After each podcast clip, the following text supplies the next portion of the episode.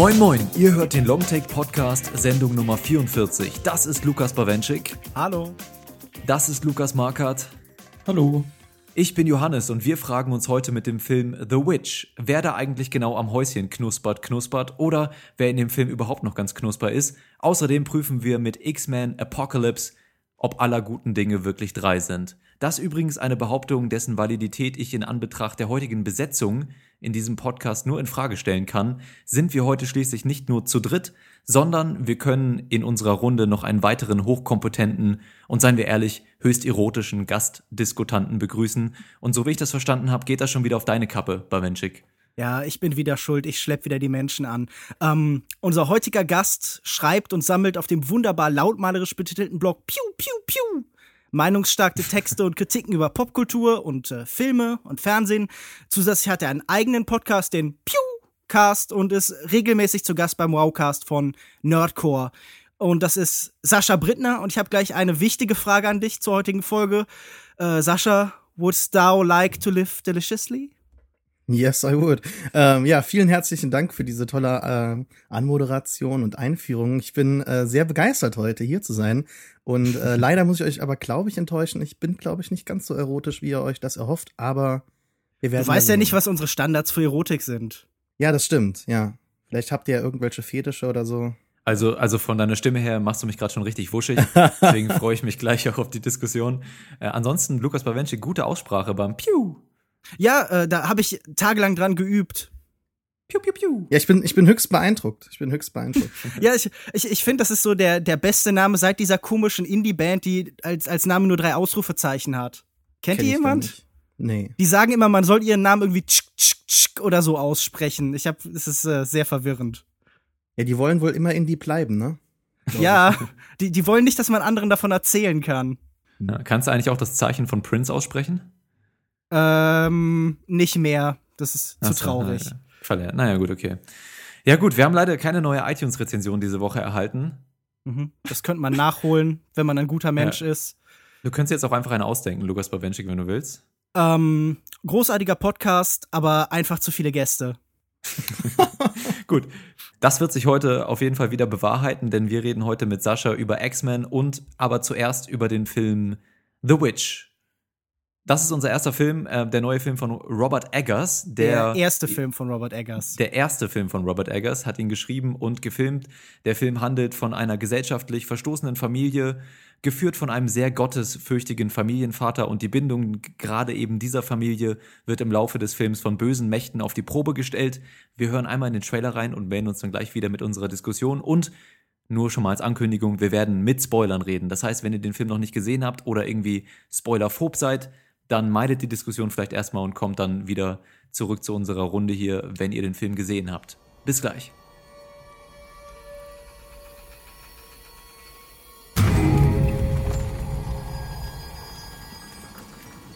Was hofften wir in dieser Wildnis zu finden? Wieso verließen wir unsere Heimat, unsere Familien, das Haus unserer Vorväter? Wofür? Für das Reich Gottes. Lasset uns beten.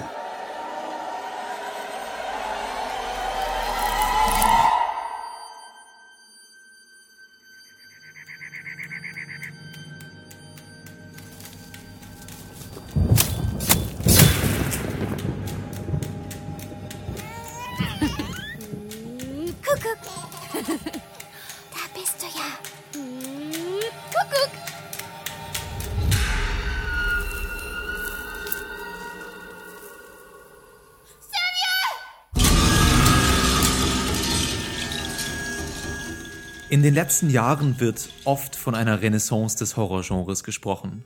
Manchmal vergisst man dabei, dass dieser Ausdruck wörtlich übersetzt Wiedergeburt nicht nur bedeutet, dass in letzter Zeit ein paar gute Horrorstreifen erschienen sind, sondern auch etwas über den Ursprung dieses Genres verrät, das nun langsam zu alter Stärke zurückkehrt.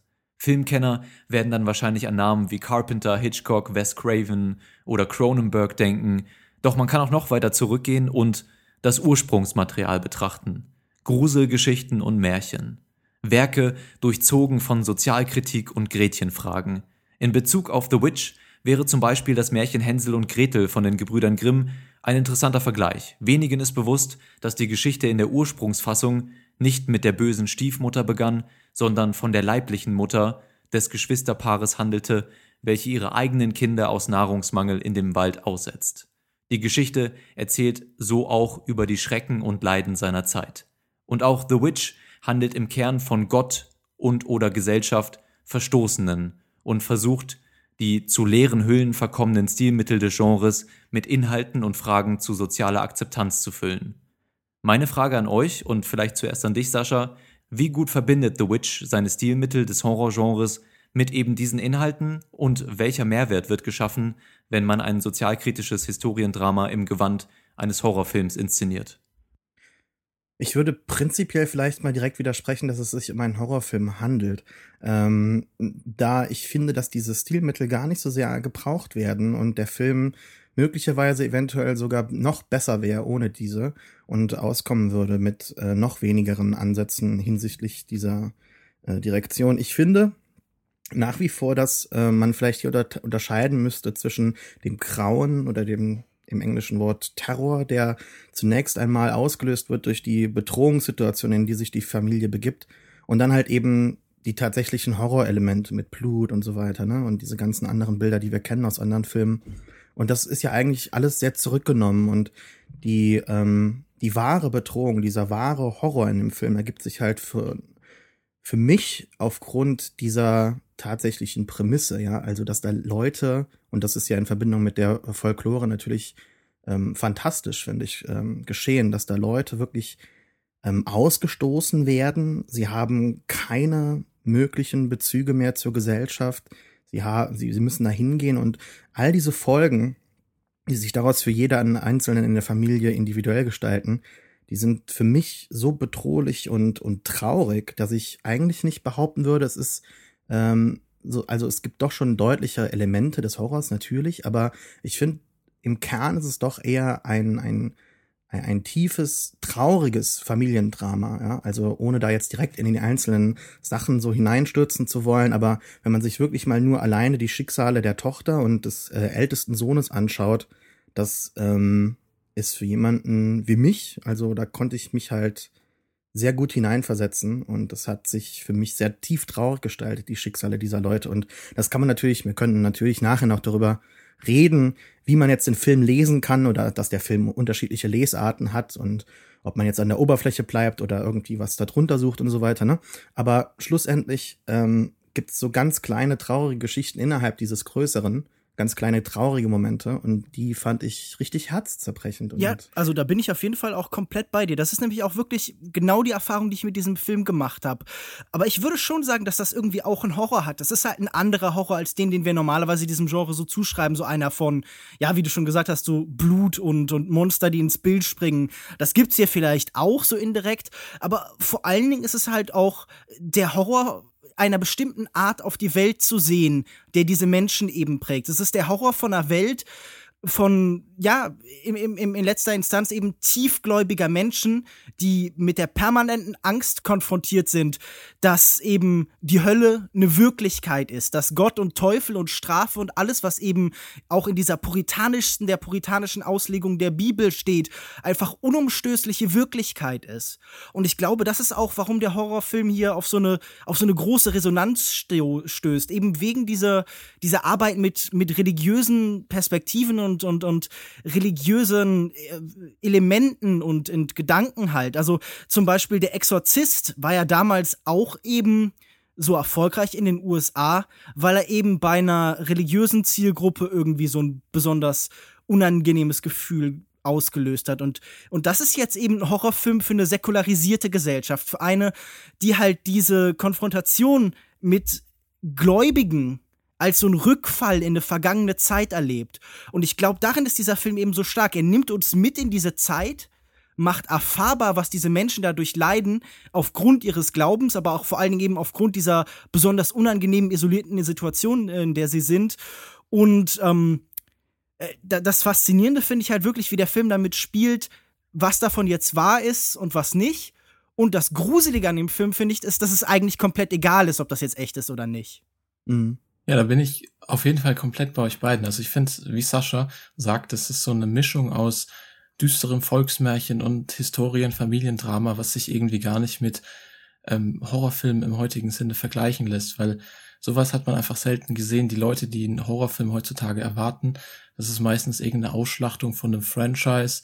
Es steckt kein Herz hinter den Filmen und es wird nur auf Jumpscares gesetzt. Und hier haben wir halt komplett das Gegenteil. Und genauso finde ich es wirklich interessant. Natürlich setzt der Film auch auf Horroranleihen, aber für einen Film, der zum Beispiel The Witch heißt, ähm, gibt es in dem Film echt wenig fantastische Elemente die ganze Zeit über. Und ich fand den Horror zum Beispiel vor allem in diesem religiösen Fanatismus der Familie. Und das ist auch wieder so eine Deutungsweise, weil der Film einem sehr wenig vorgibt. Also jeder kann woanders diesen Horror finden.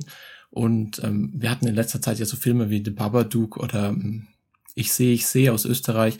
Und die haben den Zuschauer schon sehr beschränkt in seiner Interpretationsfähigkeit. Aber hier bleibt wirklich sehr vieles offen auch mit dem Ende, aber die ganze Zeit über, so dass jeder für sich selbst irgendwie hier raussuchen kann, was das größte Grauen für einen ist. Mhm. Übrigens, wo du gerade sagst, ähm, dass bei, bei diesen Horrorfilmen immer diese Erwartung besteht, dass da Blut und Splatter und so, dass die Leute mit dieser Erwartung ins Kino gehen. Das hatte ich bei dem Film wieder und das geht mir häufiger mit diesen Filmen. Sei es jetzt irgendwie Cabin in the Woods oder It Follows oder irgendwie Babadook oder äh, Resolution, ähm, auch die Leute gehen da rein mit der Erwartung, sie sehen jetzt diese, diese Klasse, diese klassischen Einträge, diese leeren Hüllen von Filmen, ja, die sie in den letzten Jahren auch gesehen haben. Und dieses Jahr saß ich irgendwie in der Reihe mit einem Pärchen, was kurz vor dem Film reingekommen ist. Die hatten gerade ein Date. Dann daneben zwei, äh, zwei junge russische Kerle, die sich irgendwie auch Bock hatten, das anzusehen. Und ganz am Ende meiner Reihe saß so eine äh, Gruppe von Mädchen, die darüber irgendwie ähm, sich unterhalten haben, wie sie sich gerade in den Film reingeschmuggelt haben und jetzt endlich diesen coolen, scary Film sich angucken werden. Und alle saßen dann so während des Films und waren total ne, sie waren erstmal waren sie total gelangweilt und dann in einigen Szenen total irgendwie abartig berührt, wenn es dann mal so ein bisschen äh, kurioser wurde. Also ich finde es immer lustig, diese Diskrepanz zwischen dieser kritischen Auffassung dieser neuen Filme und der Auffassung des Publikums, die ich meistens so in äh, äh mit diesen Filmen habe, wenn ich im Kino sitze dann. Hast du den Film jetzt auf Deutsch gesehen, wenn ich fragen darf? Genau, das war auch noch so eine, so eine Geschichte. Ich habe den auf Deutsch, Deutsch gesehen. Ähm, bei, in Hannover lief der leider nicht in OV und mhm.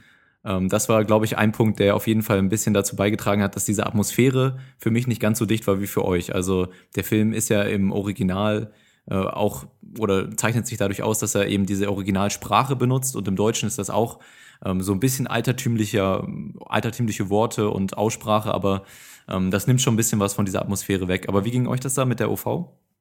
Also ich finde das wirklich ganz großartig und ich, ich glaube, das ist auch ein ganz zentrales Element dieses Effekts. Ich habe jetzt schon, schon mehrfach gelesen, dass Leute gesagt haben, das ist für sie so ein Gimmick, genau wie andere Elemente. Also dass zum Beispiel halt Eggers ganz stark versucht hat, ähm, das akkurat aus der Zeit her darzustellen und dass er tatsächlich sogar Originaldialoge aus so Transkripten von irgendwie von, von Hexenprozessen und eben aus Büchern aus dieser Zeit übernommen hat.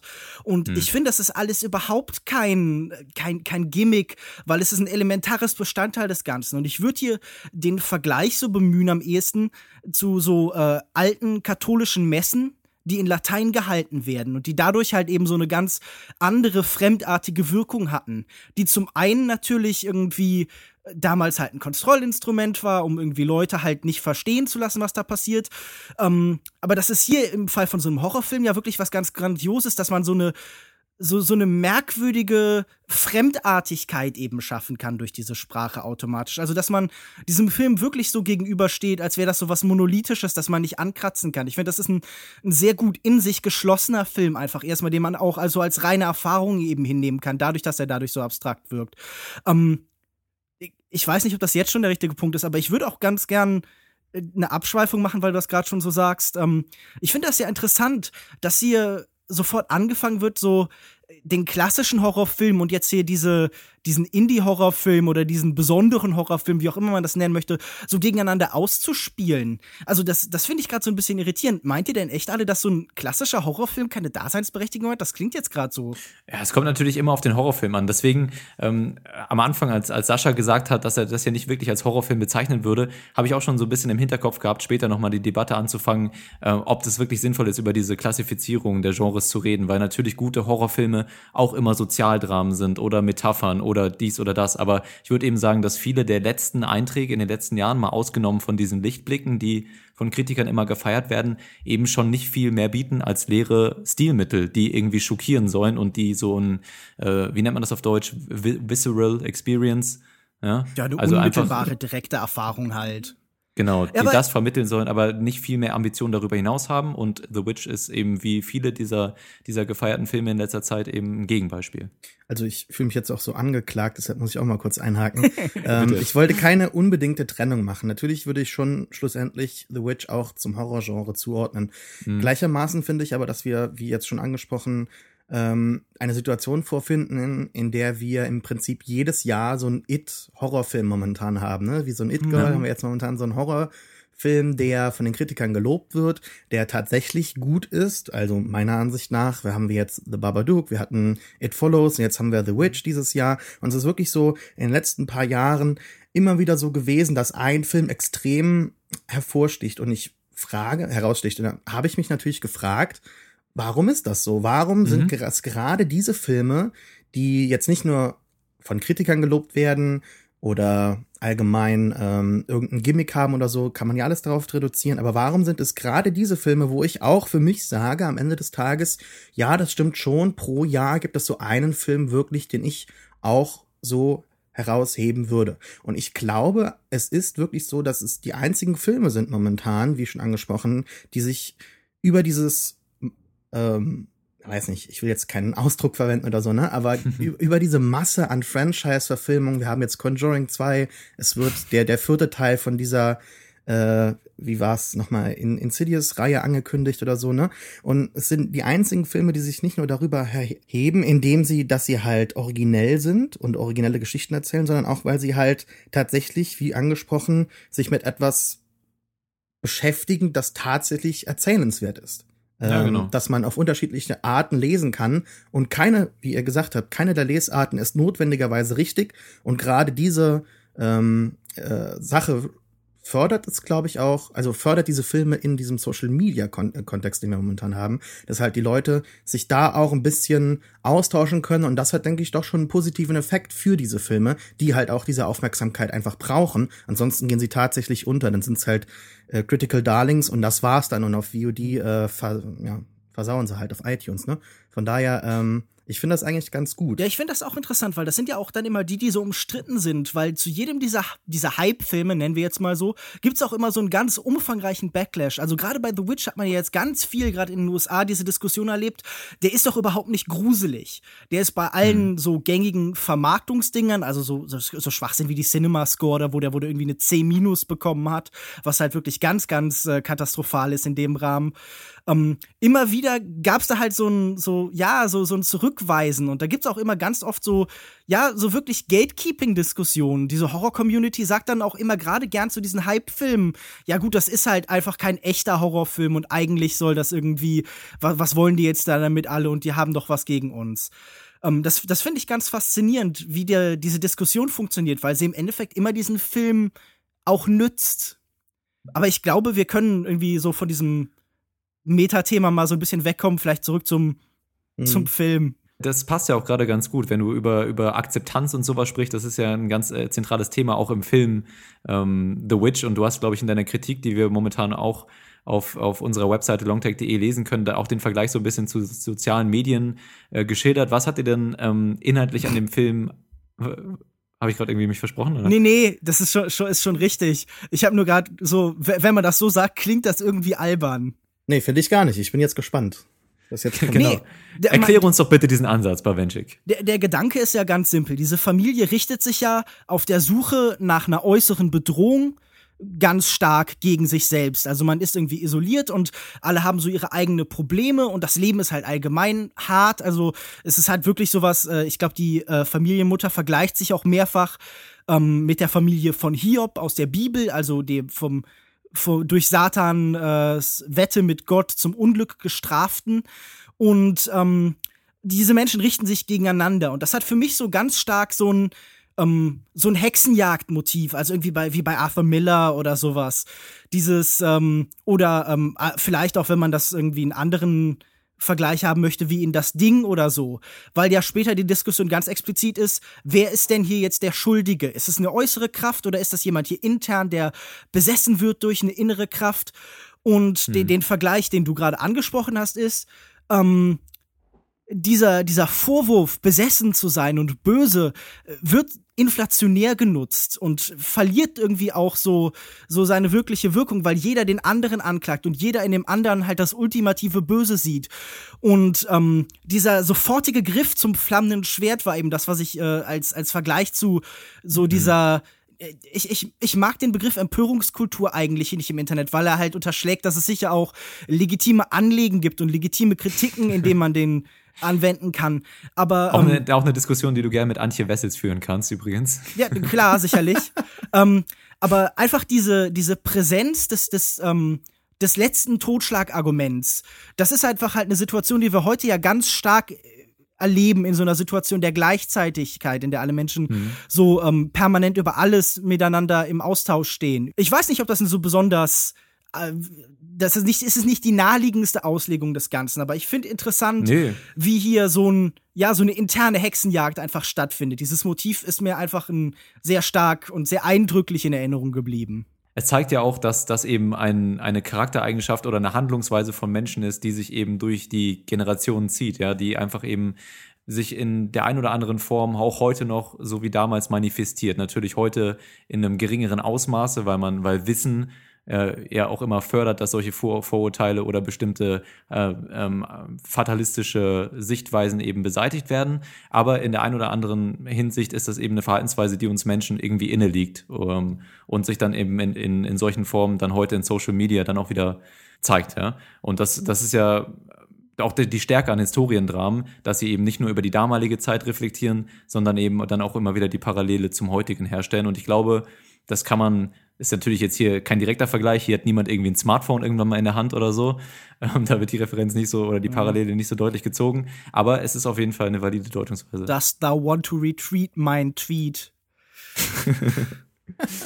nee, aber ich finde diese Verbindung zu Social Media tatsächlich interessant, insofern, dass halt auch es eben häufig einfach Frauen sind, die dann verfolgt werden online. In, einfach oftmals leider aufgrund äh, ihrer prominenten Position, die sie halt in einer Diskussion einnehmen. Also wenn ich jetzt, will jetzt kein Fass aufmachen, aber wenn man sich mal jetzt nur an ähm, die Femme Frequency Videos erinnert, die mhm. ähm, von Anita Sarkeesian halt produziert und gemacht wurden und was die halt alleine und nicht nur sie halt äh, andere in diesem Gamergate halt erleben mussten, das gleicht ja schon einer Hexenjagd und ähm, da werden halt schon ähm, selbstbewusste Frauen, ähnlich wie halt damals im 17. Jahrhundert, äh, dann quasi gejagt, ne? Und halt zu Hexen verschrien. Und da werden ja auch immer leider äh, schreckliche Bilder und, und so, sowas gemacht, ne? Und ähm, da gibt's ja ganze Meme-Kulturen darüber dann in, in negativer Hinsicht, was sich dann halt ähm, oder wie sich dann halt über diese Person unterhalten wird. Deshalb finde ich, könnten wir den Bogen schon wieder ganz gut schlagen zu jetzt dem Film. Von daher. Genau, ich finde ganz interessant, was du angesprochen hast, denn wir, wir haben hier ja eine vielleicht im weitesten Sinne Hauptfigur in Form von Thomas Seeden. Ich finde ganz interessant, wie dieser Film durchaus auch irgendwo, und das ist im amerikanischen Rahmen, aber auch jetzt zum Beispiel, äh, eine Kollegin von mir hat das auf äh, Kinozeit darüber geschrieben, ähm, dieser Film wird ja auch vielfach als Geschichte über die Angst vor Weiblichkeit im Allgemeinen, aber konkreter halt auch eben als, als Befreiungsparabel irgendwie in dieser Hinsicht gelesen, weil wir ja schon äh, und hier kommen wir dann tatsächlich in dieses Spoiler-Territorium. Also wer jetzt noch eingeschaltet hat, obwohl ihm solche Sachen Sorgen machen, der sollte vielleicht besser ausschalten. Ähm, dieser Film schildert ja für Thomasine eine eine Situation, die ihr nicht viel im Leben verspricht. Also es gibt genau zwei Rollenbilder, die ihr angeboten werden, nämlich einmal die devote Mutter, die sie auch in Form ihrer Mutter sieht und eben die irgendwie die irgendwie andersartige gefährliche Hexe. Und dazwischen gibt es keins. Und es es, es liegt ja auch hier eine Androhung für sie in der Luft äh, angesichts ihrer Zukunft. Es gibt so eine Szene, in der die Eltern diskutieren, okay, sie müssten sie ja auch langsam wegschicken. Und ähm, irgendwie die, die sexuellen Gelüste ihres Bruders richten sich auch auf, auf so ganz unangenehme Weise so in ihre Richtung. Das ja, finde ich ganz mhm. faszinierend gemacht, weil die Kamera dann nur so ganz kurz so irgendwie so über ihren Körper fährt aus so einer subjektiven Kameraperspektive und dann so verschüchtert sofort weg wird. Und das, das wird nie ausgesprochen oder irgendwie so ganz klar gemacht. Aber ähm, ja, ist schon, schon muss deutlich, es auch nicht. Ich finde, das ist sehr klar. Ja, ich, ich finde auch. Wie gesagt, ich finde es halt auf so eine subtile Weise offensichtlich oder auf eine offensichtliche mhm. Weise subtil so. Es soll verschüchtert sein, aber es wird schon deutlich.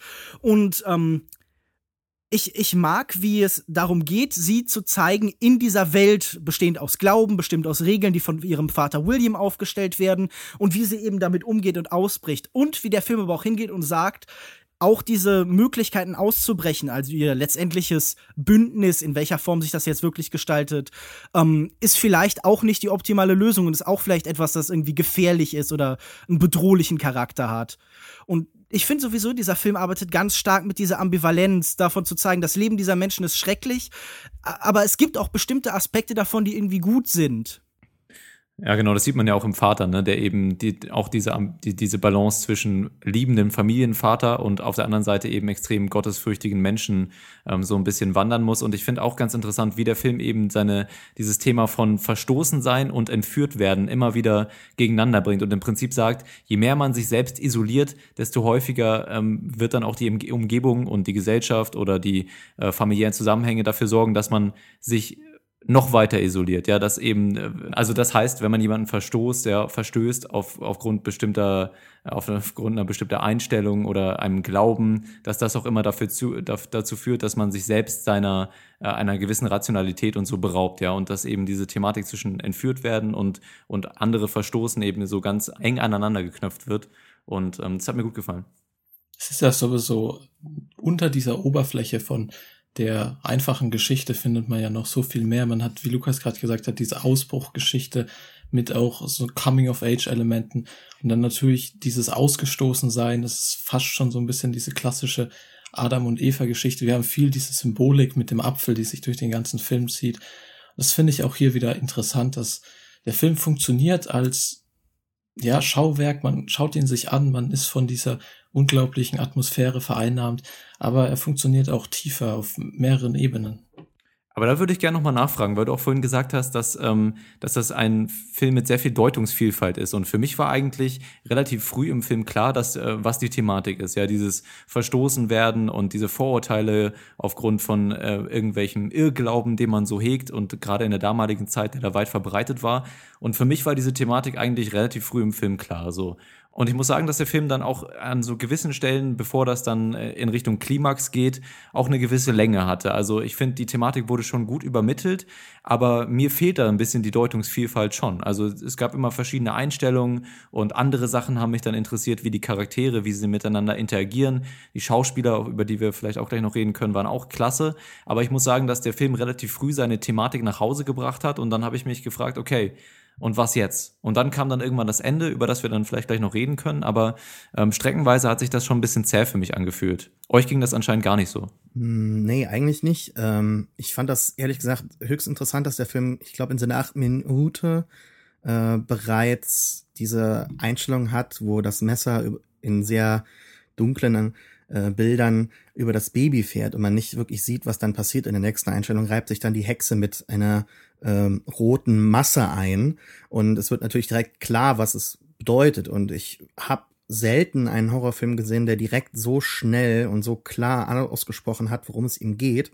Und das fand ich das Interessante, weil durch diese Vorwegnahme der Bedrohung für die einzelnen Personen und der, der ganzen Bedrohungslage konnte man sich dann tatsächlich auf diese tiefergehenden Aspekte innerhalb des Familienlebens konzentrieren. Und das hat den Film für mich dann wirklich erzählenswert gemacht, anstatt man da jetzt wirklich lange um ja die Bedrohung herumtanzt oder einfach nur mhm. weitere bedrohliche Einstellungen des Waldes zeigt oder sonstige Bilder, hat man direkt gewusst, hier geht's darum, die Bedrohung ist klar und ähm, trotz dieser Bedrohung, ich sag's jetzt noch fünfmal, äh, was bedrohlich, zufällig? Eventuell. Die dunkle ähm, Bedrohung? Ähm, Geht's um Star oh, Wars? Oh, bitte nicht. Äh, nee, aber ich äh, fand das höchst interessant. Also das mhm. äh, ist ja so fast, als ob man irgendwie den Hai bei äh, Jaws direkt in den ersten fünf Minuten zeigt. Okay, man, man sieht ihn ja nicht, aber er agiert da. Und ähm, das fand ich halt ganz nett. Und ich würde doch jetzt, will jetzt keinen Exkurs über Jaws machen, aber da geht's ja auch um mehr. Von daher, äh, ich mag Filme, in denen es direkt klar wird, worum es geht und äh, man sich dann auf wesentlich tiefer gehendes erzählen kann. Damit wir auf derselben Seite sind, das war am Anfang schon eine Game of Thrones Referenz, oder an Melisandre? Das, also das war schon die, das Wichtigste an der Für Szene mich jetzt oder? nicht, aber Okay. Ja, der, der ja. Joke zündet gerade ziemlich gut. Ach so, weil, weil nackte Frauen und alt. Die und, hä- ziemlich alt sind, ja, und sich dann jünger machen, nicht? Okay. Hat ja, niemand das daran wird gedacht? er sicher, wirklich? bevor er die Folge gesehen hat, als er den Film Jahre vorher gedreht hat, dran gedacht haben. Na gut, okay. Ich, ich wollte einfach mal den Ball so zuspielen für einen kleinen Joke, aber anscheinend ist hier niemand in der Stimmung für einen Joke. Okay, Wir sorry. uns alle Dann lass uns noch weiter reden, wie diese Bedrohung früh aufgebaut wird. Das finde ich nämlich ganz interessant. Generell die, die, diese, ähm, wie die Hexe und dann später dieser Hexenzirkel inszeniert wird und der, der schwarze Philipp, über den wir jetzt noch gar nicht geredet haben, der ja auch irgendwie dazu, da, ähm, ähm, dazugehört. Also es gab einige Stimmen, die gesagt haben, dass eben dieses Drama der Familie dadurch ähm, gemindert wird, dass eben diese, diese, diese Bedrohung als so real empfunden wird und als real auch dargestellt wird. Lukas Bawenschik, du hast vorhin gesagt, der Film möchte irgendwie äh, den Zuschauer ein bisschen im Zweifel darüber lassen, ob das jetzt wirklich real ist oder nur in den Köpfen der Protagonisten und ihrem Glauben, ähm, aufgrund ihres Glaubens existiert. Für mich, gerade mit dieser sehr frühen Einführung der Hexe, ähm, stand auch erstmal fest, okay, da gibt's eine echte Bedrohung. Das ist kein Psychodrama, also auch, aber vielleicht auch, aber da gibt's auf jeden Fall eine manifestierte Bedrohung, die da real existiert. Ähm, nimmt das für euch nichts von dem Drama weg und, und wenn nicht, inwiefern fördert es das Drama der Familie sogar noch? Ich finde ja, es gibt da ganz verschiedene Arten, Angst oder Schrecken zu erzeugen. Also es gibt natürlich diesen, diesen Alien-Einsatz, der, der das Alien halt lange im Dunkeln hält und dann kommt es halt später erst irgendwann und das Schlimmste ist halt das, was man sich vorstellt. Ich glaube, dass dieser Film hier einmal, ja, ihr habt natürlich alle recht, er macht was sehr Direktes, er stellt da eine konkrete Bedrohung hin.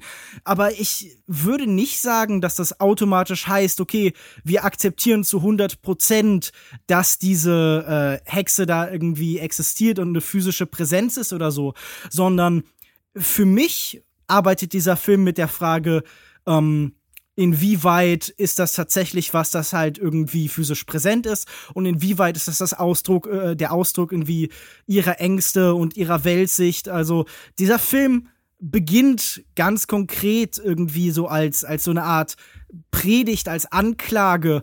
Und für mich zeigt dieser Blick auf die Gemeinde auch, okay, wir, wir haben hier einen Film, der aus einer subjektiven Sicht erzählt wird. Also wir fahren dann aus der Gemeinde raus, aus dieser subjektiven Sicht. Es geht dadurch darum, einen Innenraum darzustellen. Und ich, ich habe das weit gelesen, zu sagen, okay, die, die Hexe ist halt da. Aber nur weil irgendwas gezeigt wird, was irgendwie so einen traumhaften Charakter auch haben kann, heißt das nicht, dass es für mich automatisch äh, physisch existiert. Das wird dann nachher im Film eindeutig gemacht. Aber ich finde, der Film auch, obwohl er das so explizit darstellt, heißt das nicht, wir müssen das automatisch akzeptieren. Ich glaube, das ist auch halt für mich eine wichtige, ein wichtiges Thema dieses Films, die Frage, inwieweit glauben wir das? Was diese Menschen da sehen, spüren, erfahren. Mhm. Sascha, würdest du da zustimmen? Weil du hattest, glaube ich, am Anfang nach meinem Intro einmal kurz gesagt, dass der Film vielleicht sogar noch besser als reines Drama funktioniert hätte. Wenn ich das richtig in Erinnerung Das habe. stimmt. Ich hätte eigentlich auf die Szene am Ende verzichten können, äh, da sie ja doch schon au- die Oberflächengeschichte relativ deutlich in eine Richtung zwingt. Äh, gleichermaßen mag ich das aber auch, weil ähm, ja schlussendlich holt der Film dann tatsächlich gewisse Elemente, die sehr übernatürlich sind und sie nehmen mich aber trotzdem nicht aus dem Film heraus und das ähm, hebt für mich halt die wirklich positiven, realistischen äh, äh, Momente und das Worldbuilding zu Beginn halt so raus und stellt es in einem sehr positiven Licht dar.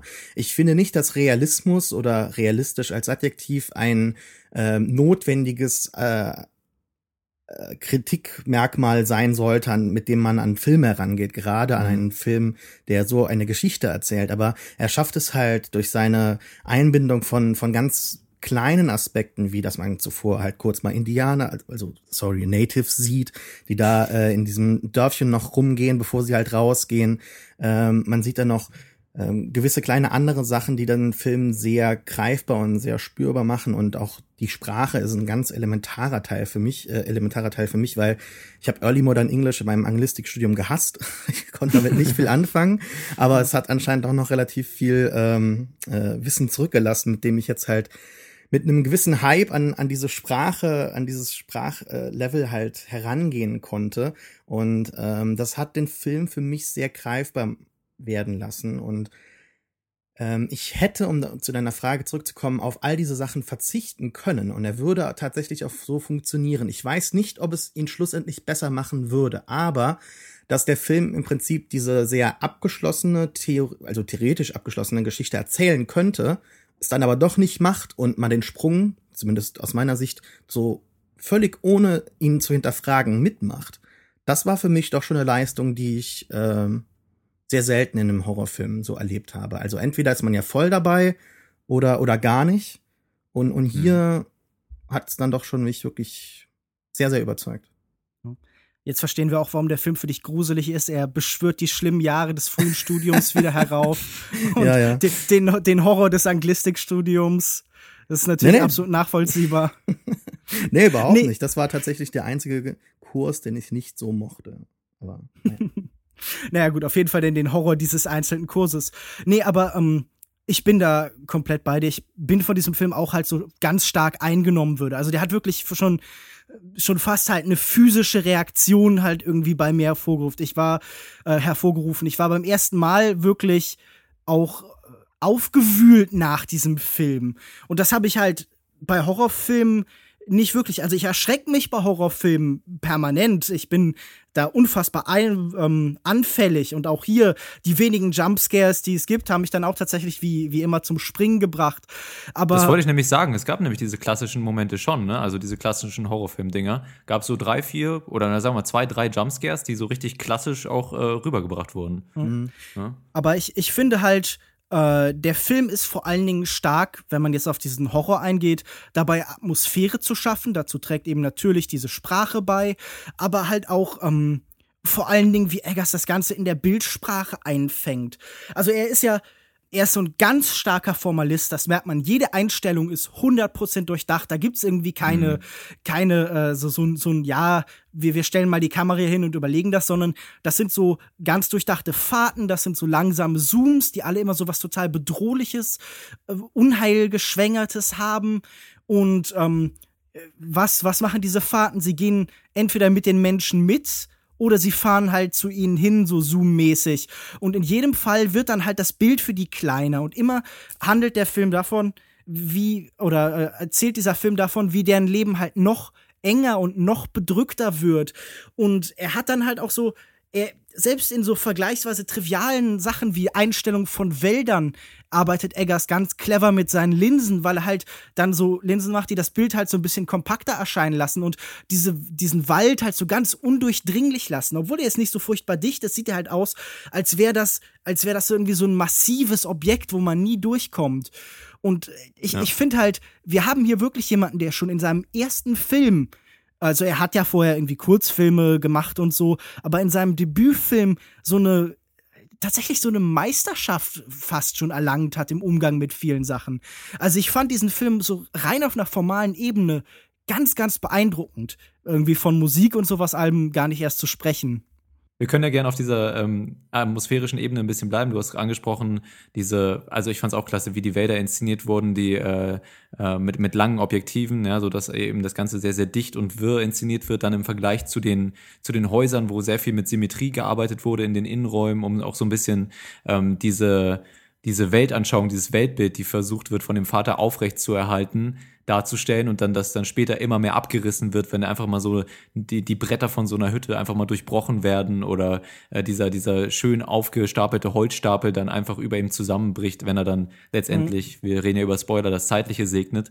Also formal sehe ich das auch so und generell diese Atmosphäre, wie dieses Dorf auch und dieser Wald einfach inszeniert wurde und diese langen, schön lang gehaltenen Einstellungen, dazu der Score, ähm, das hat schon richtig dazu beigetragen, dass man sich in diese Welt reinsaugen lassen kann. Bei mir wegen der deutschen Synchro äh, kleiner Stolperstein mit drin, aber ähm, insgesamt habe ich das auch schon so gesehen. Mir ging es mit der Atmosphäre auch wirklich genauso. Ich, wenn, dieser Satz zum Beispiel, der Film zieht ein in seine Welt, wird ja teilweise viel zu inflationär benutzt. Aber hier war es halt wirklich so. Also die Atmosphäre hat mich so vereinnahmt. Ich habe das auch, als ich den Film das erste Mal im Kino gesehen habe, richtig gespürt, als wenn nur irgendjemand ein bisschen in seinem Popcorn geraschelt hat, hat mich das so gestört. Und normalerweise bin ich nicht pingelig, weil man wirklich aufgesogen wird in diese Welt.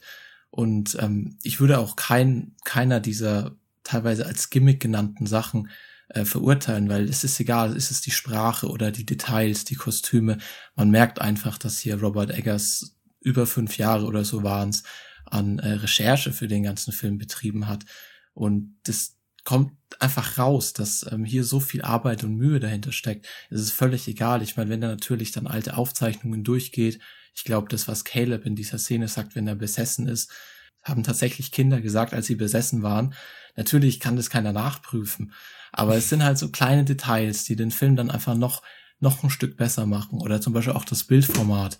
Ich finde, dieses äh, breite beziehungsweise hohe Format ist wirklich perfekt gewählt, zum Beispiel bei den Szenen im Wald, wenn dann die Bäume fast komplett eingefangen sind. Das sind alles so kleine Details, die den Film dann nochmal abheben von anderen Filmen.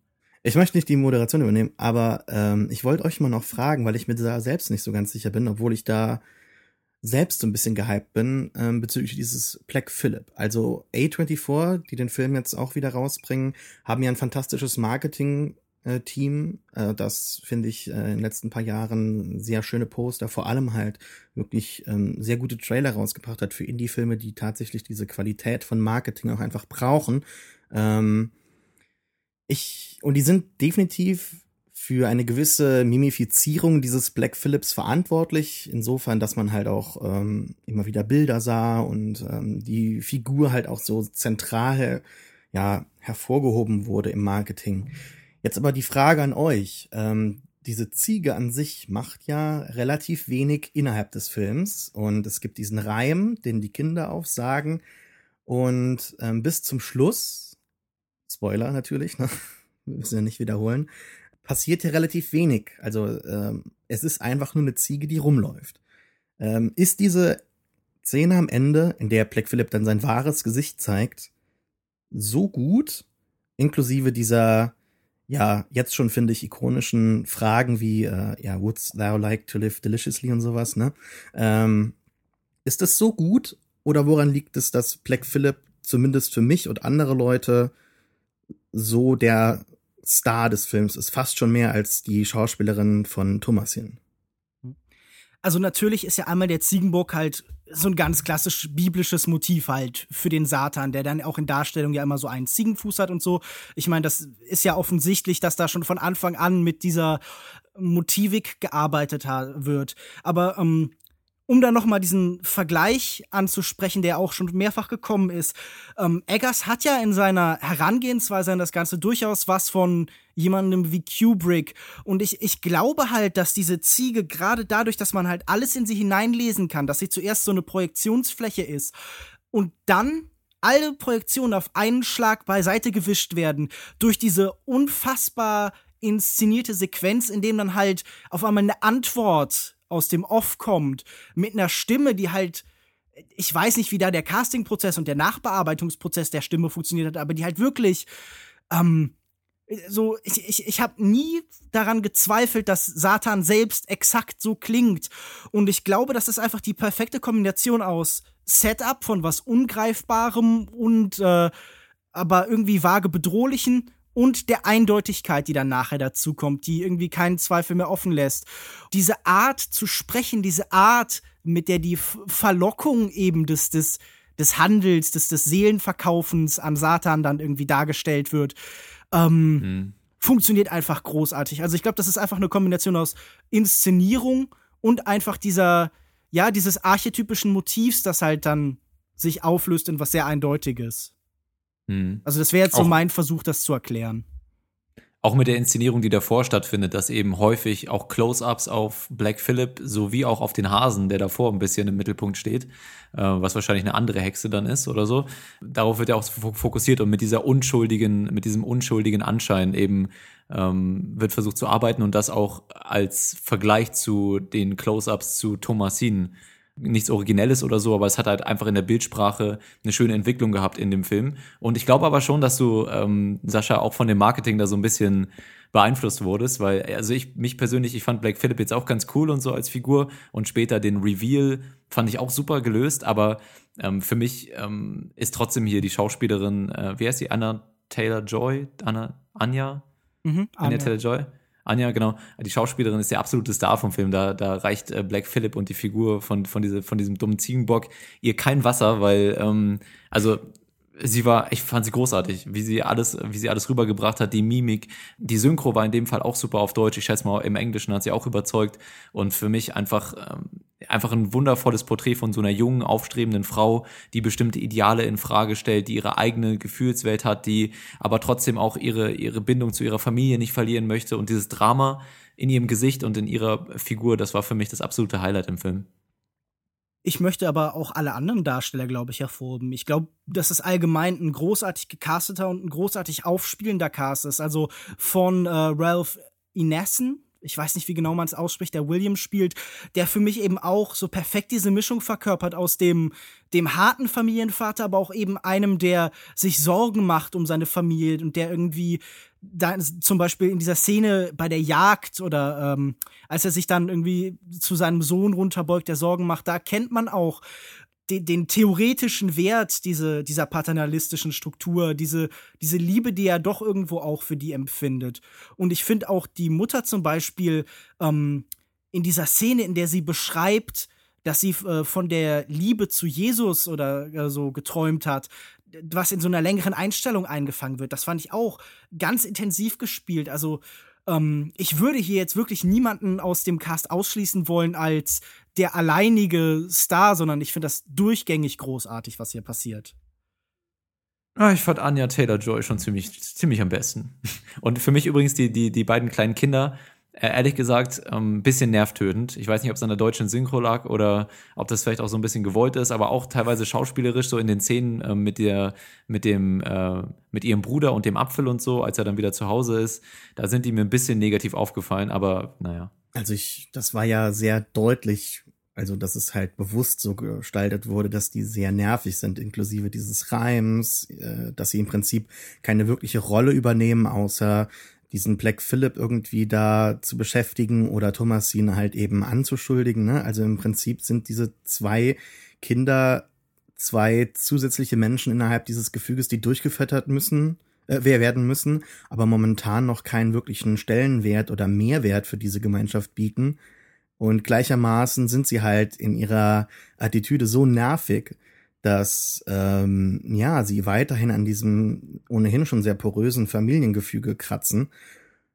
Und die, das Casting finde ich halt wirklich auch fantastisch. Also das muss ich schon äh, diesen Leuten lassen. Insofern, dass es eigentlich fast schon das beste Zwillingspaar ist seit The Shining. Also ich will mich jetzt nicht so weit aus dem Fenster lehnen, aber diese, diese zwei fand ich schon sehr, sehr eindrucksvoll, wie sie das gemacht haben, mit ganz wenigen Anteilen am Dialog eigentlich. Äh, dann doch so ähm, nervig rüberzukommen, aber gleichermaßen aber auch sehr kindlich gehalten werden, jetzt nicht nur durch diesen Kinderreim oder dass sie halt eben noch keine Aufgaben übernehmen und übernehmen müssen, werden ja auch dann von den Eltern in Schutz genommen, werden ja auch rausgeschickt und so weiter, ne, bleibt von Thomasin fern und so weiter. Und dann ist es ja tatsächlich dann so, dass sie am Ende doch sehr kindlich gehalten werden, insofern, dass sie dann in dieser Hütte sind, bevor dann, bevor man dann diese Hexe sieht, wie sie dann nochmal an diesem Ziegenbock rum was weiß ich, was sie da macht, ne? Aber dann sind, haben sie auch unglaubliche Angst und danach sind sie ja direkt tot. Von daher, äh, es ist doch schon jetzt nicht. Ja, den Moment fand ich auch ganz schön, den, den, als sie da als wieder sie starben. Wirklich, ja, super. ja, genau, ja. Joko als sie endlich tot waren. Wenn Kinder sterben. Nee, als sie dann da wirklich so verängstigt in der Hütte saßen und dann auch so zu Thomasin rüber ge geguckt haben als große Schwester, ähm, wo sich die, ja, wo sich einfach so ein bisschen die Menschlichkeit und Angst auch in ihnen dann breit gemacht hat. Ähm, das fand ich einen schönen Moment, der schön im Kontrast dazu äh, zu den restlichen, zum restlichen Porträt der beiden stand. Mm, und was mir auch ganz gut gefallen hat, da würde ich jetzt am Ende vielleicht nochmal drauf zu sprechen kommen, ist das Ende auch an sich. Wir haben jetzt schon gesagt, Black Phillip verwandelt sich, bietet ihr den Pakt mit dem Teufel an und dann geht's rüber zum Hexenkreis und es wird ein bisschen äh, geflogen.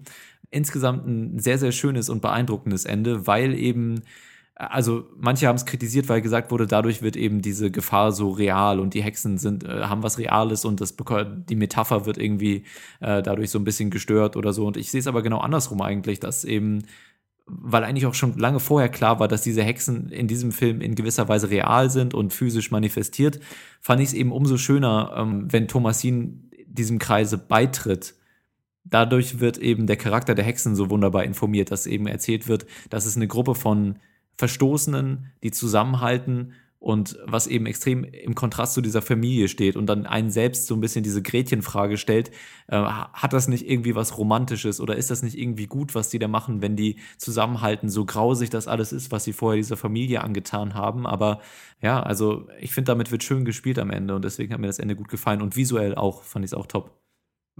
Mir gefallen an diesem Ende zwei Sachen sehr gut. Zum einen ein Film voller religiöser Motivik, endet mit einer Himmelfahrt für eine Figur, die einen Pakt mit Satan begangen hat. Was ja schon mal einfach so, so ein sehr hübscher Kontrast ist und äh, ja, so, so eine wundervoll bittersüße Ironie halt hat. Aber darüber hinaus ist dieses Schweben, dieses Fliegen ja auch das Zurücklassen so dieser, dieser weltlichen Grenzen, dieser weltlichen Strukturen, die sie bis jetzt zurückgehalten haben. Also alles, genau, was ja. ihre Familie ausgemacht hat. So Indie-Filme enden ja ganz oft damit, dass zum Beispiel jemand irgendwie ganz lange der Kamera entgegenläuft oder zum Horizont verschwindet. Und das ist ähm, so mal was anderes, einen Aufstieg zu haben, so ein, so ein Loslösen und, und ähm, dieses Gefühl von Freiheit, das oft vermittelt werden soll, auf so eine ganz andere Art auszukosten. Also es war für mich wirklich auch ein großartiger Endpunkt und da muss ich auch noch mal wirklich den Soundtrack loben, der ja wirklich so eine faszinierende Mischung ist, immer aus so, ja, so, so klassischen, so nicht gregorianischen, aber halt auf jeden Fall Chorälen und halt so neuer Musik Mhm. Und diese Kombination von diesem Dissonanten und diesem, diesem Wehklagenden, das steigert sich am Ende dann halt wirklich großartig. Und das so, äh, es ist halt fantastisch, um immer diesen Prozess, der halt auf der inhaltlichen Ebene auch passiert, zu kommentieren. Dieser, diese, die Filmmusik ist großartig. Erinnert mich übrigens an einen anderen Film, den auch A24 vertrieben hat, nämlich so ein bisschen an Under the Skin stellenweise. Ja, mich hat halt diese Befreiung, die du ansprichst, ähm, insofern überrascht, da die sonstigen Filme, äh, die wir auch jetzt aufgezählt haben, so The Babadook oder It Follows oder A Girl Walks Home Alone at Night, immer Frauen haben, die sich zwar in gewisser Weise befreien, aber nie so wirklich komplett ähm, losgelöst sind und sich nicht mehr komplett keine Sorgen mehr über ihre Verfolgung machen müssen. Also, ne, ohne ja. jetzt die anderen Filme spoilern zu wollen, aber da bleibt am Ende immer ein gewisser Zweifel. Und hier ähm, gibt es natürlich auch einen Zweifel, da kann man natürlich drüber diskutieren, inwieweit jetzt diese Zukunft, die Thomas den bevorsteht, äh, besser ist, ne? aber ähm, es ist schon ein deutlicher Schritt in eine Richtung. Und das ähm, erfreut mich halt insofern, dass man tatsächlich dann auch so eine ähm, feministische Figur auch dann mal zu Ende denkt und ihr die komplette Autorität über ihr Handeln halt gibt. Und das hat so einen gewissen Drang für mich, der ähm, deutlich stärker ist als in den anderen Filmen. Und das hebt den Film auch in gewisser Weise so ein bisschen empor. Also ich, ich würde gerne nochmal unterstreichen, wie schön ambivalent dieses äh, Ende auch nochmal den, den Zuschauer mit einbezieht. Wir hatten es jetzt schon ein paar Mal gesagt, aber diese Freiheit, die Thomasin dann erfährt, steht eben so wunderbar im Kontrast zu dieser Tragik des ganzen Endes. Ja, also sie unterschreibt ja den Pakt mit dem Teufel, läuft zum Bösen über in gewisser Weise, aber ist gleichzeitig so wundervoll frei, ja. Und diese Figur, mit der wir die ganze, den ganzen Film über mitgefühlt haben, weil wir wussten, dass sie unschuldig ist und die so wunderbar gespielt wurde und so unschuldig aussieht, dass die dann eben ihre Befreiung in dieser in, die, in diesem Bösen findet, ja, das ist einfach so eine das hat so eine extrem tragikomische Note, die mir so äh, wunderbar gefallen hat und die den Zuschauer so ambivalent und verwirrt zurücklassen, ob das jetzt eben im klassischen Sinne eine Komödie ist, dass sie eben diese Befreiung findet und so über all ihren Sorgen, die sie zurücklässt und diese gesellschaftlichen Zwänge, da schwebt sie drüber, da steht sie buchstäblich drüber jetzt oder ist es eben doch das tragische Ende, weil sie diesem Bösen verfallen hat und du hast gerade gesagt, ihr wird dann äh, die Entscheidung gegeben, ob sie es machen will, aber im Endeffekt ist es halt auch auswegslos. Was soll sie noch machen? Äh, sie hat ihre komplette Familie verloren und ist in einem riesigen Trauma und in diesem Zustand geht sie dann, äh, läuft sie dann zum Bösen über und unterschreibt den, den Pakt mit dem Teufel. So eine extreme Ambivalenz in dem Ende, die einen als Zuschauer auch darüber nachdenken lässt, äh, inwieweit diese, inwieweit man mit dieser Figur mitfühlen kann und inwieweit sich die verschiedenen Handlungen rechtfertigen lassen. Und ähm, ja, das ist einfach ein Ende, das bleibt im Kopf und das ist eben ähm, was extrem Positives bei diesem Film. Da könnte man übrigens auch noch zu anmerken, wo wir jetzt gerade darüber reden, die äh, Church of Satan hat in den USA ja tatsächlich sich für diesen Film ausgesprochen und hat gesagt, sie äh, unterstützen die Botschaft des Ganzen, die hier vermittelt wird. ist schon interessant, dass, äh, dass solche Leute sich dann hinstellen und diesen Film quasi als Rekrutierungsvideo für sie verstehen. Also ich, ich, ich, ich bewerte das nicht, ich finde das nur äußerst unterhaltsam. Okay, damit würde ich sagen, kommen wir mal zum Fazit zu dem Film. Ähm, wir haben ja auch relativ lange jetzt drüber geredet. Lukas Markert, dein Fazit. Ich war von dem Film wirklich völlig begeistert, weil ich muss einfach für mich sagen, ich bin auch an dem Punkt angekommen mittlerweile, an dem so moderne Horrorfilme kaum mehr funktionieren. Irgendwann ist man einfach abgestumpft an Gore und Jumpscares. Deswegen fand ich den Film so furchtbar erfrischend. Es war einfach mal was Neues. Es war ein Film, der eine Atmosphäre hat, die so unglaublich dicht und packend ist, wie man, wie ich sie eigentlich die letzten Jahre kaum irgendwo gesehen habe. Der Cast ist einfach wunderbar gecastet. Es ist, ob es die Kinder sind, ob es Black Phillip ist. Und man muss sich auch immer noch vor Augen setzen, dass das Ganze hier ein Erstlingswerk ist. Und ich finde es einfach unglaublich, was Robert Eggers hier geschaffen hat und wie viel Mühe hinter dem Projekt steht. Und man merkt es einfach an. Und ich kann den Film nur unglaublich weiterempfehlen und ich hoffe, dass sich Leute wirklich auf den Film einlassen können, weil ich habe ihn zum Beispiel das erste Mal auf dem Fantasy Filmfest gesehen und man sollte meinen, das wäre das richtige Publikum.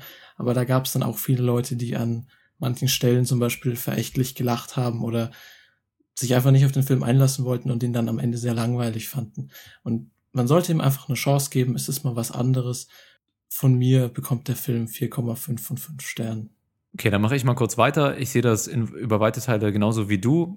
Für mich hat sich der Film auf der Mitte irgendwann schon so ein bisschen gezogen, weil ich das Gefühl hatte, da, dass da ein bisschen auf der Stelle getreten wurde äh, mit der Symbolik, als auch mit den Themen, die angesprochen wurden. Ja, also ich habe das Gefühl gehabt, da, ich habe das jetzt raus, wir können jetzt den nächsten Schritt machen und dann zog sich das Drama aber noch so ein bisschen. Da ja, hat sich für mich ein bisschen zäh angefühlt, äh, insgesamt aber sehr, sehr atmosphärisch und äh, definitiv ein Film, wie du auch schon gesagt hast, auf den man sich einlassen muss. Also ich habe es ja vorhin auch schon erzählt, ich habe das auch mit dem Publikum gesehen, dass sich auch alle 20 Minuten gefragt hat, laut gefragt haben, ob sie jetzt gehen sollen oder ob sie es jetzt noch zu Ende gucken oder wie auch immer. Das ist dann natürlich immer so ein bisschen störend.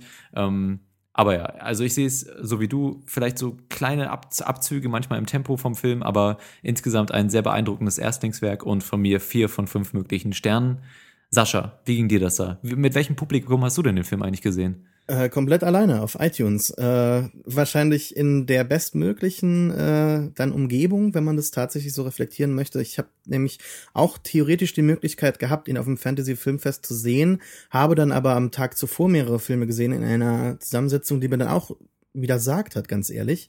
Äh, insbesondere bei Filmen wie Green Room oder High Rise und mhm. da habe ich mir gedacht, nee, ich äh, ja, hebe mir dieses Vergnügen für meine eigenen äh, vier Wände auf und es hat sich dann auch gelohnt. Ich kann das alles unterschreiben, was ihr gesagt habt, also insbesondere auch was äh, Lukas jetzt nochmal genannt hat. Es ist wirklich tatsächlich ein, ein Erstlingswerk, dem alle Ehre und äh, aller Respekt gebührt. Das ist ähm, wirklich fantastisch. Auf eine Sternbewertung möchte ich mich jetzt auch nicht unbedingt so reduzieren lassen in meinem Urteil. Finde ich sehr ähm, gut. Ich, weil ich sehe mich da schon irgendwo bei euch verortet werde den Film aber, denke ich, noch ein paar Mal sehen müssen, um mich da irgendwie auf eine wirkliche Wertung einzulassen. Aber ich kann nur noch mal genau unterschreiben, was ihr da gesagt habt. Es hat mir fantastisch gefallen. Ähm, insbesondere dann auch in hinsichtlich des Glaubens, ne? also was das wirklich bedeutet damals, was es bedeutet hat. Es hat diese gesamte Lebenswelt von damals ähm, deutlich wieder erlebbar gemacht, spürbar gemacht, die einzelnen Schicksale, die, die die Figuren da erleben müssen. Also der Bruder, der quasi ähm, lustvoll auf seine eigene Schwester blicken muss, weil er eben keine Social Media hat, um eben irgendwie irgendwelchen Leuten zu folgen zu können oder so. Ne? Also das ist ein ein tief trauriger und und dadurch auch schrecklicher Film für mich gewesen, der mich noch lange ja, beschäftigen wird. Hm. Lukas Bawenschik, willst du sonst, weil ich weiß, dass du so auf Sternewertungen stehst, willst du sonst zwei geben, wenn Sascha jetzt keine gegeben hat? ich, ich kann einfach, ich, ich kann das jetzt als Ausrede nehmen und zu sagen, ja, ich brauche auch noch Bedenkzeit, um hier eine Wertung zu wirken. Die kann ich ja irgendwann nachreichen vielleicht. Auf jeden Fall möchte ich zu dem Film sagen, es, es gibt ja den amerikanischen Schriftsteller Dave Eggers. Der heißt zufällig genauso, ich glaube, die beiden sind aber nicht verwandt. Und der hat zuletzt zum einen einen Roman über soziale Medien, zum anderen einen Roman über Fundamentalismus und Glaube geschrieben. Und diese beiden Romane erzählen auch zusammengenommen weniger über diese Themen, als es dieser gerade mal 90 Minuten lange Horrorfilm äh, schafft. Und ich finde so beeindruckend, wie stark hier eben Robert Eggers seine Themen verdichtet, wie sehr ich sich bei den Ansätzen mit einer Welt umzugehen, bedient bei großen Regisseuren, um was sehr Eigenes zu schaffen.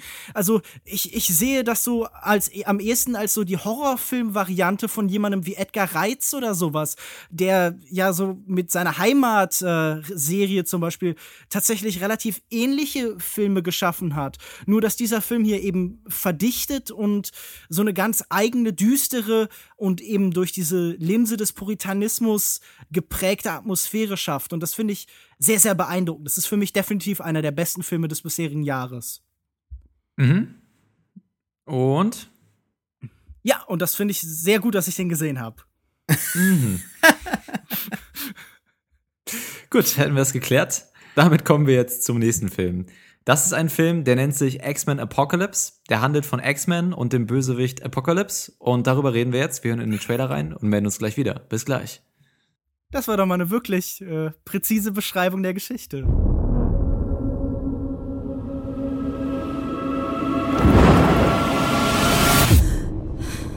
Ich sah das Ende der Welt. Ich konnte den Tod spüren. Jean, das war doch nur ein Traum.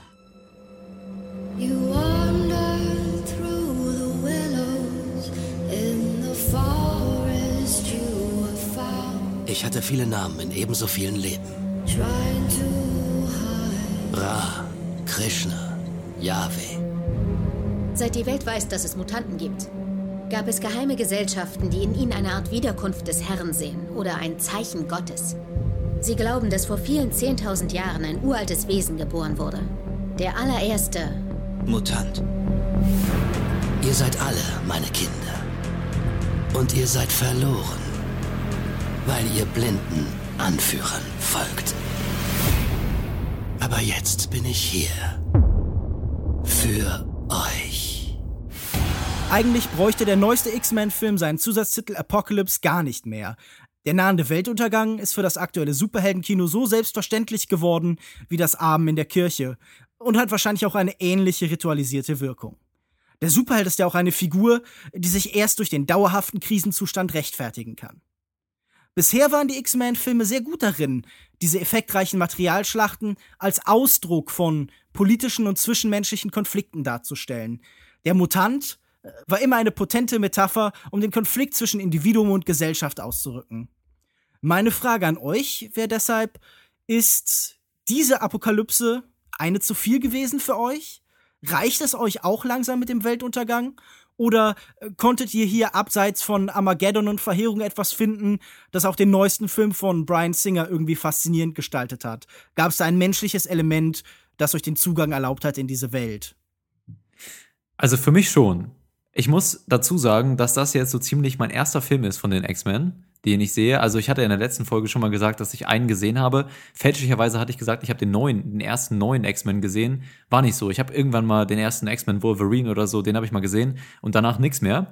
Und deswegen bin ich da mit relativ frischen Augen rangegangen und ich muss sagen, dass ich doch positiv überrascht war, gerade im Vergleich zu dem ganzen anderen Marvel-Kram, Avengers-Kram, den ich in letzter Zeit so gesehen habe. Wie das für euch aussieht, könnt ihr gleich noch schildern, die ihr schon mehr von den X-Men-Teilen gesehen habt. Generell würde ich dir natürlich zustimmen, dass diese ganze Apokalypse, Apokalypten-Geschichte, äh, könnte ich auch darauf verzichten mittlerweile, da könnte man sich mal was Neues ausdenken.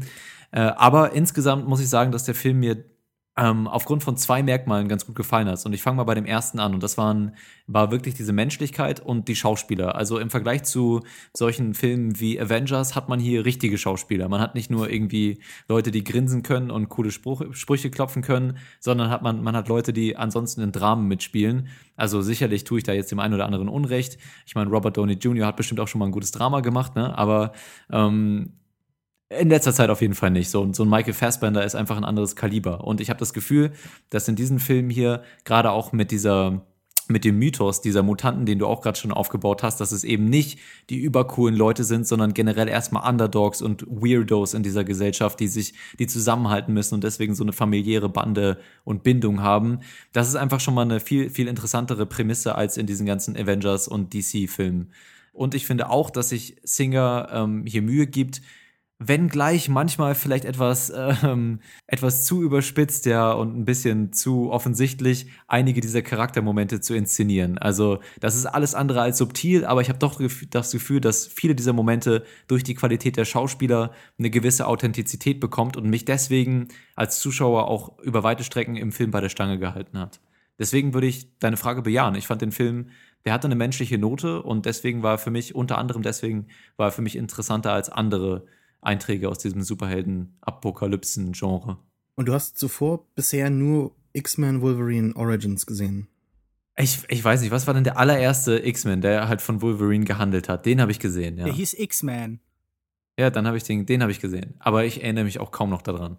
Deswegen macht es vielleicht auch gar nicht so viel Sinn, hier über den dritten Teil mit mir dis zu diskutieren, aber mir hat es ganz gut gefallen. Das ist es ja, was mich jetzt so überrascht, dass du das so als positives, ähm, als positiven Kontrast hervorhebst zu den anderen Superheldenfilmen, die momentan existieren. Also ich würde mal behaupten, dass man Brian Singer sehr viel schuldet als Superhelden, äh, als Fan von Superheldenfilmen. Insofern, dass er halt eben zu Beginn des neuen Jahrtausends das Genre tatsächlich aus äh, seinen äh, ganz schlimmen Gebieten im unteren Qualitätsgebiet hervorgehoben hat und gesagt hat, ja, wir können diese Figuren mit einem gewissen Pathos auch bestücken. Diese Figuren haben eine Existenzberechtigung auf der Leinwand, auch in Dramen oder das Drama hat eine Existenzberechtigung im Superheldenfilm. Und ähm, das war aber 2000 und es ist jetzt 16 Jahre später. Es gab andere Filme, die das nicht unbedingt besser gemacht haben, aber äh, gerade jetzt in Apocalypse ist dieser ganze Kampf, also gerade Brian Singer als äh, homosexueller Mann hat natürlich ganz oft diesen Kampf um die Menschenrechte der Mutanten. Er hat den Subtext hinzugefügt, dass halt eben auch die äh, Schwulen in Amerika um, ihre Rechte zum Beispiel auf die Homo-Ehe halt pochen und das hat sich ja auch jetzt alles Gott sei Dank bewahrheitet. Und ähm, gerade jetzt in diesem Film, der ja wahrscheinlich Singers letzter Film sein wird und der erste Film, den du seit langem gesehen hast, ist ist das eigentlich komplett in den Hintergrund gerückt für mein Gefühl. Ich weiß nicht, ging das auch so? Also Lukas und äh, oder beide Lukasse, ihr habt ja die anderen Filme auch schon gesehen. Äh, ich fand jetzt in diesem Film ganz wenig wieder, was die X-Men-Filme für mich immer wieder doch schon ja über die anderen Superheldenfilme gestellt ha äh, hat. Ja, absolut. Deswegen fand ich es auch sehr interessant, was Joku gesagt hat, weil genau das, was er anspricht, äh, menschliche Charaktere und Emotionen, das ist genau das, was dieser Film hier fallen lässt und eintauscht gegen mehr Spektakel und mehr von allem. Weil du solltest dir wirklich mal die letzten beiden X-Men-Filme anschauen. Ich finde die wirklich gut. Nicht nur als Superheldenfilme, sondern als einfach als Filme. Es sind in meinen Augen wirklich gelungene Blockbuster mit irgendwie einer klugen Hintergrundgeschichte. Und dieser Film nähert sich jetzt sehr nah den typischen Marvel-Verfilmungen an, wo wir sehr stereotypische Charaktere haben, kaum eine Story, es ist überladen. Ähm, allein schon wie viel überbordende CGI-Exposition verwendet wird, um diesen so banalen Gegenspieler einzuführen, der eigentlich einfach nur ein Urmutant ist. Das ist unglaublich und ich verstehe es einfach nicht, weil der ganze Film ist irgendwie so aufgebaut wie so eine Power Rangers Episode. Die Hälfte des Films ist mittelmäßig interessantes Rumgeplänkel, dann kämpfen sie gegen den Bösewicht, der übermenschlich erscheint, aber wenn sie alle zusammenhalten, können sie ihn natürlich besiegen. Man kann an diesem Film auch gar nichts spoilern, wenn man wollte, weil es quasi null Fortschritt in dem Film gibt. Es passiert irgendwie nichts, was relevant ist und am Ende des Films ist man irgendwie wieder am Anfang des Films. Dieser Film erzählt schlicht und ergreifend keine Geschichte, sondern er reiht nur Momente aneinander. Ja. Dieser Vergleich zur Power Rangers finde ich ganz praktisch, weil Oscar Isaac ja tatsächlich irgendwie aussieht, auch wie so ein Power Rangers Bösewicht als Apocalypse. ähm, dieser, dieser Cast ist auch mal wieder eigentlich ziemlich gut besetzt. Also da sind ja mit Leuten wie Michael Fassbender und irgendwie James McAvoy und Oscar Isaac, Nicholas Holt. Ähm, da, Ty sind, Sheridan. ja, da, da, Ty ja, da ist auch Ty Sheridan. Wenn du möchtest, Wieso, der ist doch gut. doch ein guter Dramadarsteller. Ja. Jeff ähm, Nichols Filme? Na, okay, sorry. Ist okay. Also, äh, finde ich eine andere Liga. Aber auf jeden Fall, ähm, Ja, gut. dieser, dieser Cast wird vollkommen verschwendet, weil hier ist keine interessante Motivation für irgendwen mehr zu finden, sondern es ist halt so ein, so ein seichtes Seifenoper nebeneinander, das hier irgendwie dargestellt wird. Also da sind so ganz vage sind so Liebesgeschichten und Michael Fassbender hat dann irgendwie auch wieder mal ein dramatisches Erlebnis, das ihn nochmal darin bestätigen sollte, halt äh, nicht Erik Lehnsherr zu sein, sondern halt der böse Magneto und mhm. ähm, dass das Hauptproblem ist einfach, vorher hattest du bei den X-Men immer relativ klare Konfliktlinien. Also auch jetzt im letzten, wo das Ganze schon komplizierter wurde, weil eben Zukunft und Vergangenheit auf einmal so aufeinander trafen und das Ganze in den 70ern stattgefunden äh, hat und so, beziehungsweise so Anfang der 70er.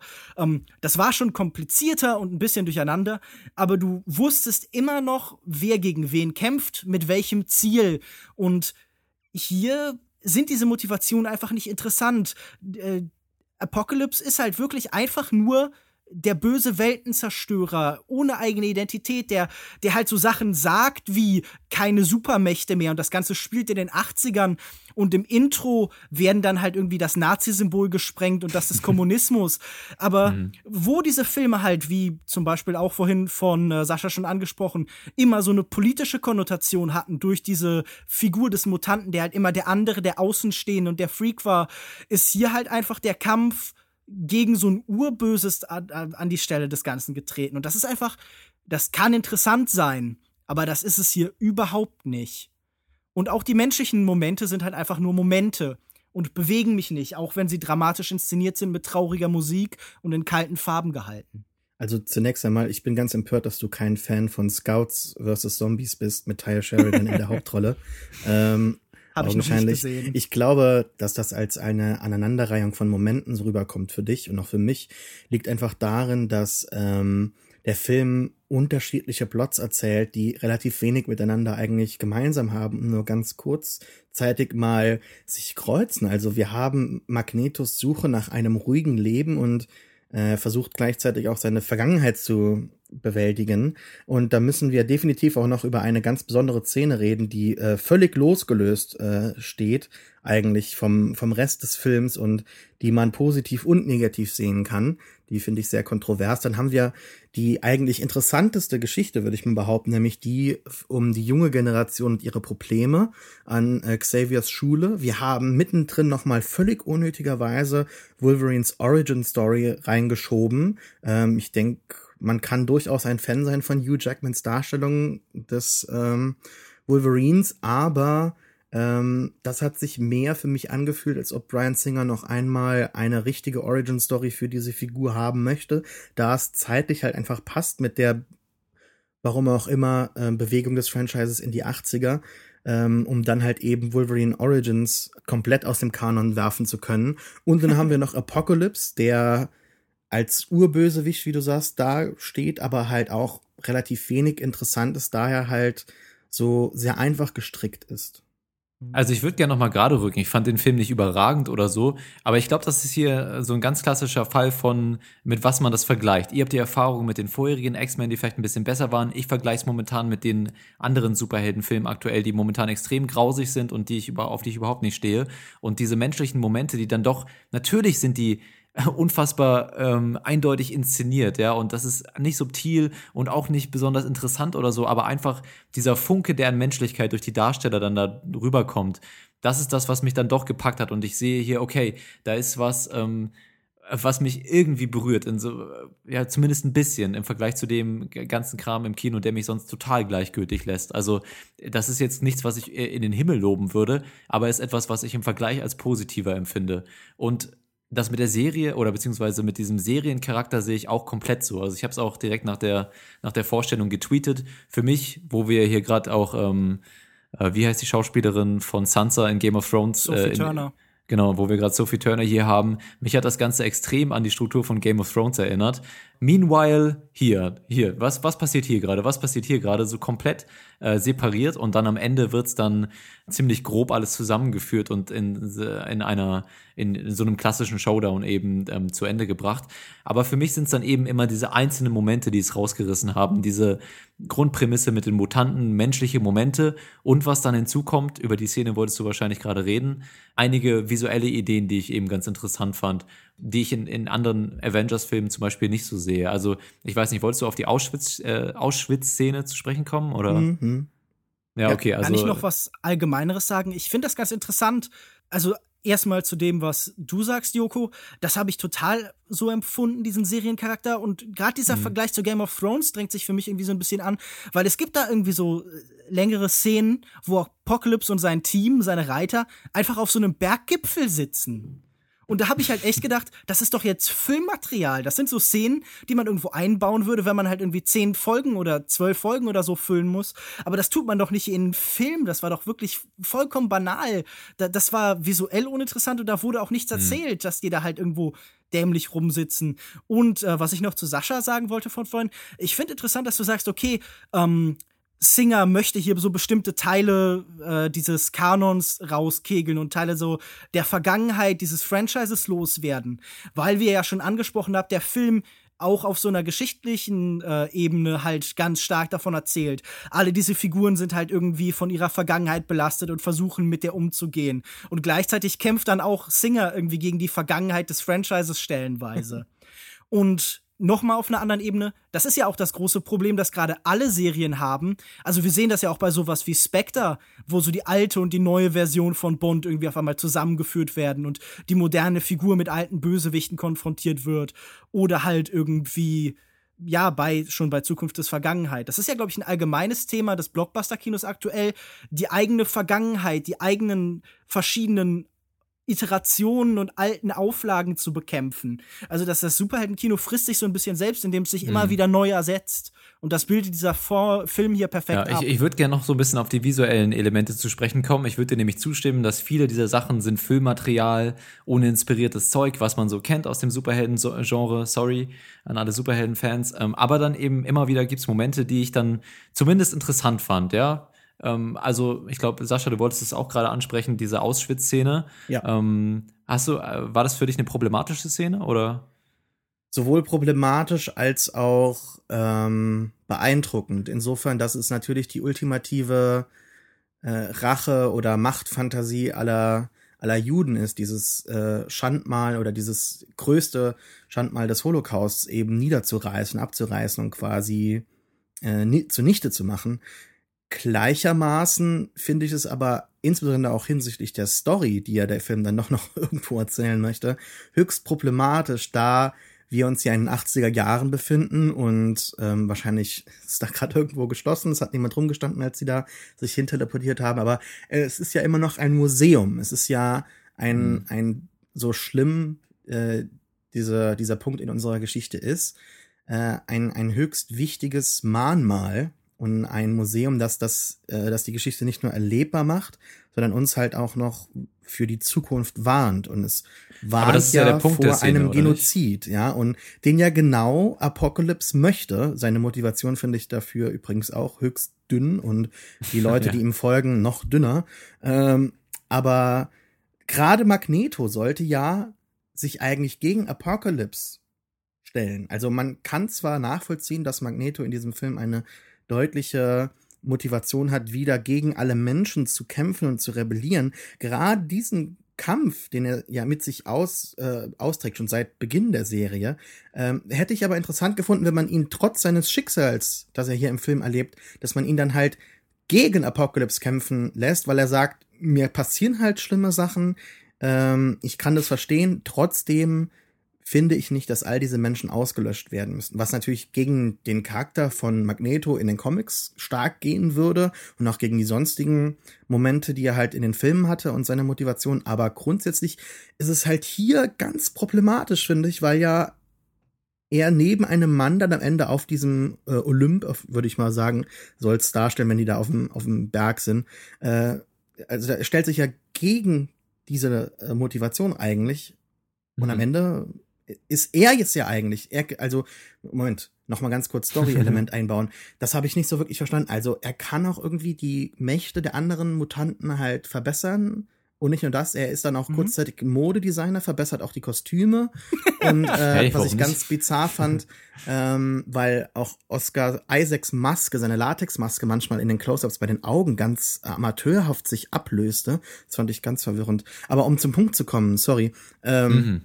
Ich kann diese ganze Szene nicht verstehen, weil sie im Prinzip sich komplett gegen Magnetos Motivation richten müsste und am Ende steht er dann trotzdem da, wird dann aber trotzdem am Ende wieder erlöst, darf sich dann wieder zu ähm, Xavier wenden und hat dann die Erde im Prinzip im Alleingang zerstört, Also, aber das ist ja, Sascha, es ist ja auch kein Wunschkonzert hier, ne? Also, die Macher haben sich das ja, haben das ja si- sich so ausgedacht und haben den Charakter eben diese Entwicklung gegeben. Und ich finde es eigentlich, äh, ganz ehrlich, ich habe das schon längst aufgegeben, über irgendwie diese Charaktere so in einem größeren Schema als als komplexe, also diese diese Menschen und Figuren als komplexe Charaktere zu sehen. Und klar, du hast, ich habe jetzt diese Erfahrung aus den vorherigen Filmen nicht. Und wenn du sagst, das wäre irgendwie logischer, wenn man den so und so inszeniert, dann Okay, mag sein, aber ich fand auch diese Szene, das, was du gesagt hast, das war doch genau der Punkt der Szene, dass eben dieser Spruch, die Leute, die die Vergangenheit ähm, vergessen, sind dazu verdammt, sie zu wiederholen, ja. Und er als Magneto diese, nimmt diese Entwicklung in diesem Moment durch und zerstört dieses Mahnmal, diese Erinnerung an diese schreckliche Taten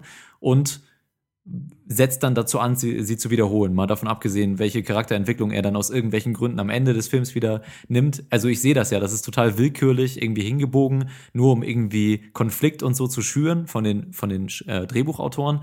Aber einfach dieses visuelle Mittel, das ist äh, einfach was Imposantes und was Wahnwitziges, was ich sonst so in Avengers-Filmen nicht sehe. Also das ist einfach ein Mut zum, zum Überspitzten und was Interessantes, was diesem ähm, Genre oder Medium Comicbuch auf der Leinwand dann eben auch ähm, so einen gewissen Tribut zollt. Also ich würde dir auf jeden Fall in der Hinsicht widersprechen, dass ich Erik Lehnsherr, beziehungsweise halt Magneto, der da von Michael Fassbender gespielt wird, definitiv bis jetzt für die interessanteste Figur dieser Reihe gehalten habe Mhm. und auch für eine, die definitiv nicht irgendwie einfach nur so eine Bösewichtsfigur ist oder halt irgendwie, wie du es gerade beschrieben hast, irgendwie leer und uninteressant, sondern ähm, die stand für mich immer für die stärksten Momente und für die stärksten ähm, innerlichen Konflikte und ich finde gerade wie sie angelegt war, war immer sehr interessant. Hier diese, diese Auschwitz-Sequenz betrachte ich, ja, im, im Endeffekt sehr ähnlich wie Sascha, sehr ambivalent. Ich bin zum einen, unabhängig davon, was innerhalb der Geschichte damit erzählt wird, weiß ich nicht, ob Superheldengeschichten sich herausnehmen sollten, äh, solche Symbole auf diese Art und Weise zu gebrauchen, nämlich als Spielball, um die Emotionen der einer Figur besser zu erklären. Also ich weiß nicht, ob wir in Comicfilmen sehen müssen, wie Es hat doch genau Auschwitz die inhaltliche Bedeutung, die ich gerade ausgelegt habe. Ja, aber- Sagst du gerade, die Filme sollten sich begrenzen oder was visuell? Damit was ist das Nein, denn für eine Aussage, Lukas Bawenschik?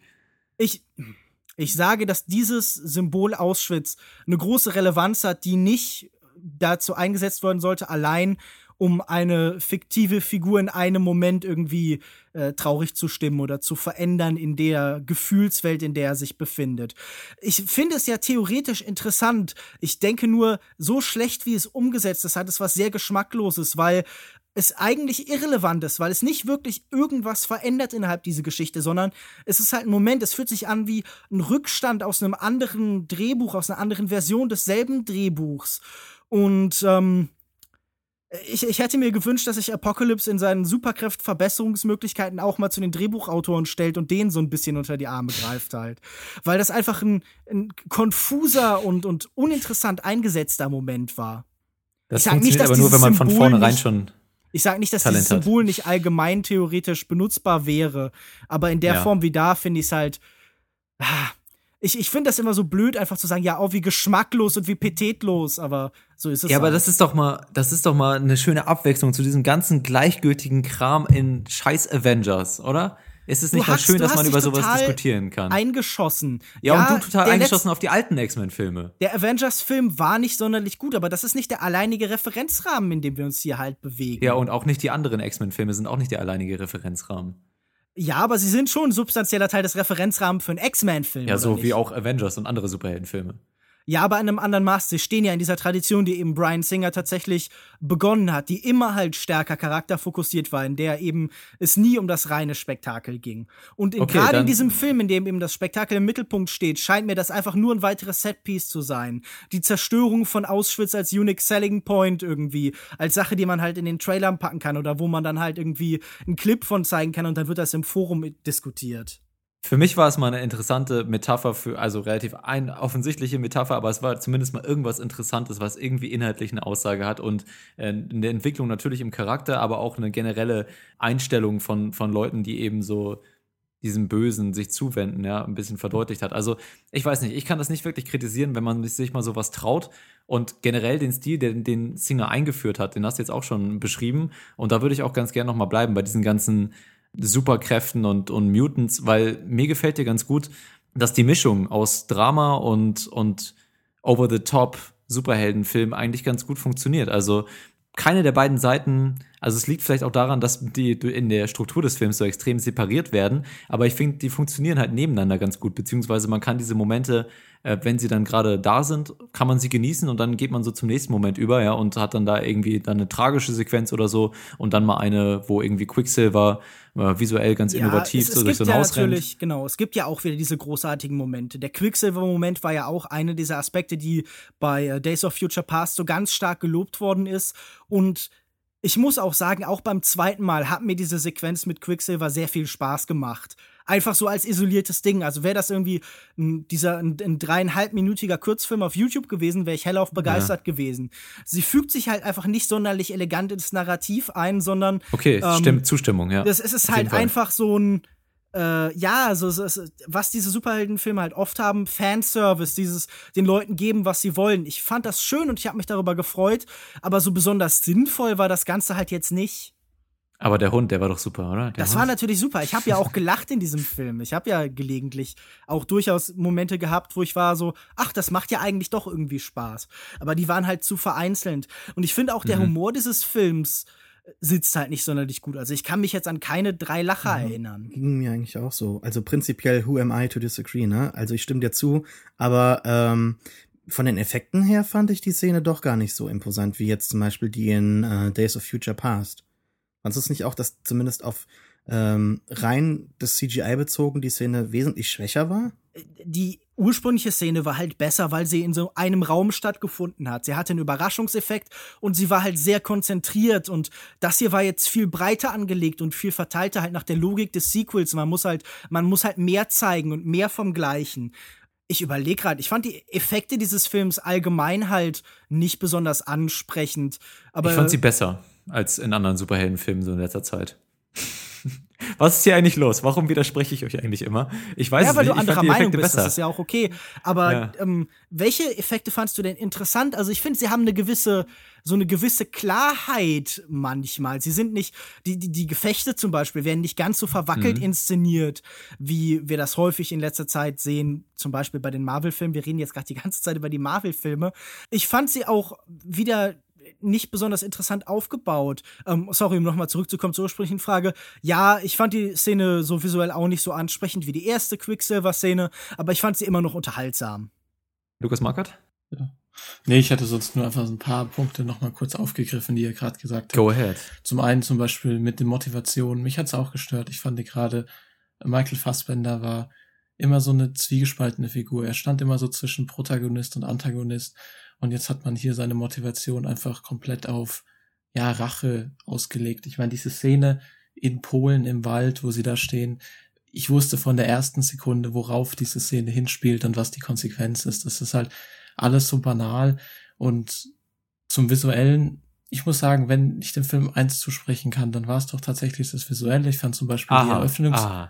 ja, die Eröffnungssequenz war nicht besonders interessant, weil es natürlich alles irgendwelche namenlose X-Men waren. Aber sie war ganz gut gemacht. Sie war ja brachial, aber ohne zu übertreiben.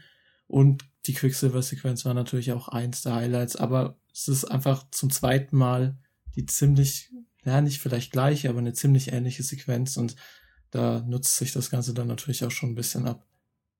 Ich fand die Eröffnungsszene auch sehr imposant, insofern, dass die ähm, zumindest Normalsterblichen äh, sehr brutale, aber auch die X-Men sterben sehr brutale, sehr schnelle, sehr kompromisslose Tode, was im kompletten Kontrast zum Rest des Films steht oder zu den restlichen Superheldenfilmen, jetzt nicht nur auf das X-Men-Franchise bezogen. Es darf ja niemand mehr sterben. Also das ist auch so eine Sache, die mich äh, sehr, sehr aufregt und sehr nervt. Also wir sehen ständig, wie, äh, äh, das hat äh, Lukas schon im Intro ange äh, angesprochen, dass halt ständig die Welt bedroht ist. Es ist zur normalen Alltäglichkeit geworden, dass Superhelden die Welt retten müssen, ähm, tatsächlich von dem Untergang und wir halt aber gleichzeitig Menschen mit so unglaublich krassen Möglichkeiten sehen, aber nie stirbt jemand. Und das ist natürlich äh, leider diesem Franchising geschuldet, dass halt niemand mehr sterben darf, die, es gibt die Verträge und so weiter. Und man kann ja eventuell auch später noch mal was mit dieser Figur machen oder anstellen. Und da sind doch die Stakes gar nicht mehr klar. Also wir sehen, wie Kairo quasi binnen Sekunden zerstört wird. Millionen von Leute werden offscreen getötet, aber äh, keine einzige, Figur darf sterben. Da hat, finde ich, die Anfangssequenz eigentlich einen Ton gesetzt, der im Rest des Films nie verfolgt wird. Oder auch sonst nie. Deshalb hat die, glaube ich, so positiv herausgestochen, zumindest für mich. Ich finde, das ist ja sowieso ein Problem, das diese Superheldenfilme ganz oft haben ich will nicht irgendwie so in der Rhetorik mich so vergreifen, aber diese Filme haben natürlich sehr oft was Elitaristisches. Also wir haben hier diese kleine Gruppe von Erwählten, die über allen anderen steht. Diese Menschen überleben automatisch oder diese Mutanten überleben automatisch, während, wie schon gesagt, Ägypten halt einfach dem Erdboden gleichgewacht wird. Mit so einer, mit so einer Beiläufigkeit. Denn ähm, das hat ja keine tiefergehenden Konsequenzen irgendwie wahrscheinlich. Also wir wissen das jetzt noch nicht. Aber das ist wahrscheinlich im nächsten Film so, vielleicht wird das immer auf einem Fernseher gezeigt im Hintergrund, wie das mit dem äh, zweiten Film gemacht worden ist. Aber da besteht schon so eine große Gleichgültigkeit. Und das ist halt das Problem, das das Genre schon seit von Anfang an hat natürlich. Äh, es zerstört ganz viele Menschenleben und äh, wir im Publikum sollen uns darüber auch noch ja, wir sollen das schon irgendwie doof finden, aber wichtiger sind halt diese einzigen Eliten, die überleben, diese Superkrieger halt. Und ähm, das, das finde ich ganz unangenehm, dass dieser Film ja auch so beschreibt, wie diese Eliten so Soldaten werden. Also der Film endet ja ganz konkret auf dem, auf dem letzten Punkt so, okay, wir sind jetzt nicht einfach mehr eine entmilitarisierte, isolierte isolationistische Familie irgendwie hier in dieser Schule, sondern irgendwie wir trainieren im Kampf gegen Roboter und so. Und ich, ich finde das faszinierend, dass ähm, als, als Lösung des Problems nicht mal, dass man nicht mal so weit ist, wie man es irgendwie bei den Avengers schon ist, dass man darüber diskutiert in irgendeiner Form, wie beiläufig auch immer das passiert, sondern dass diese Massenzerstörung einfach egal ist. Also, die hat ja nicht mal emotionale Konsequenzen. Ich habe nicht das Gefühl, dass diese Menschen jetzt davon traumatisiert sind, dass irgendwie Kairo dem Erdboden gleichgemacht worden ist, sondern äh, viel schlimmer ist, dass sich irgendwie, keine Ahnung, Quicksilver fast ein Bein gebrochen hätte oder so, oder dass es halt, ja, ja äh, also ich stimme dir zu, aber das ist doch auch so immer ein, geht. Ist aber immer eine Frage von, von Fokus und so. Wo, wo ich schon sagen würde, der Film hätte vielleicht doch ein bisschen Raum gehabt, gehabt noch inhaltlich irgendwie was auszusagen. Ähm, hätte ich es jetzt auch scheiße gefunden, wenn jetzt angefangen wird, alibimäßig da über die, die ganzen, also so wie dann eben jetzt im neuen Batman vs. Superman über die Geschichte zu reden. Ja, ich weiß nicht, Joko, ob man sich das also unbedingt aufbürden muss. Alibimäßig hätte ich das auch scheiße gefunden, aber man könnte das ja auch richtig machen.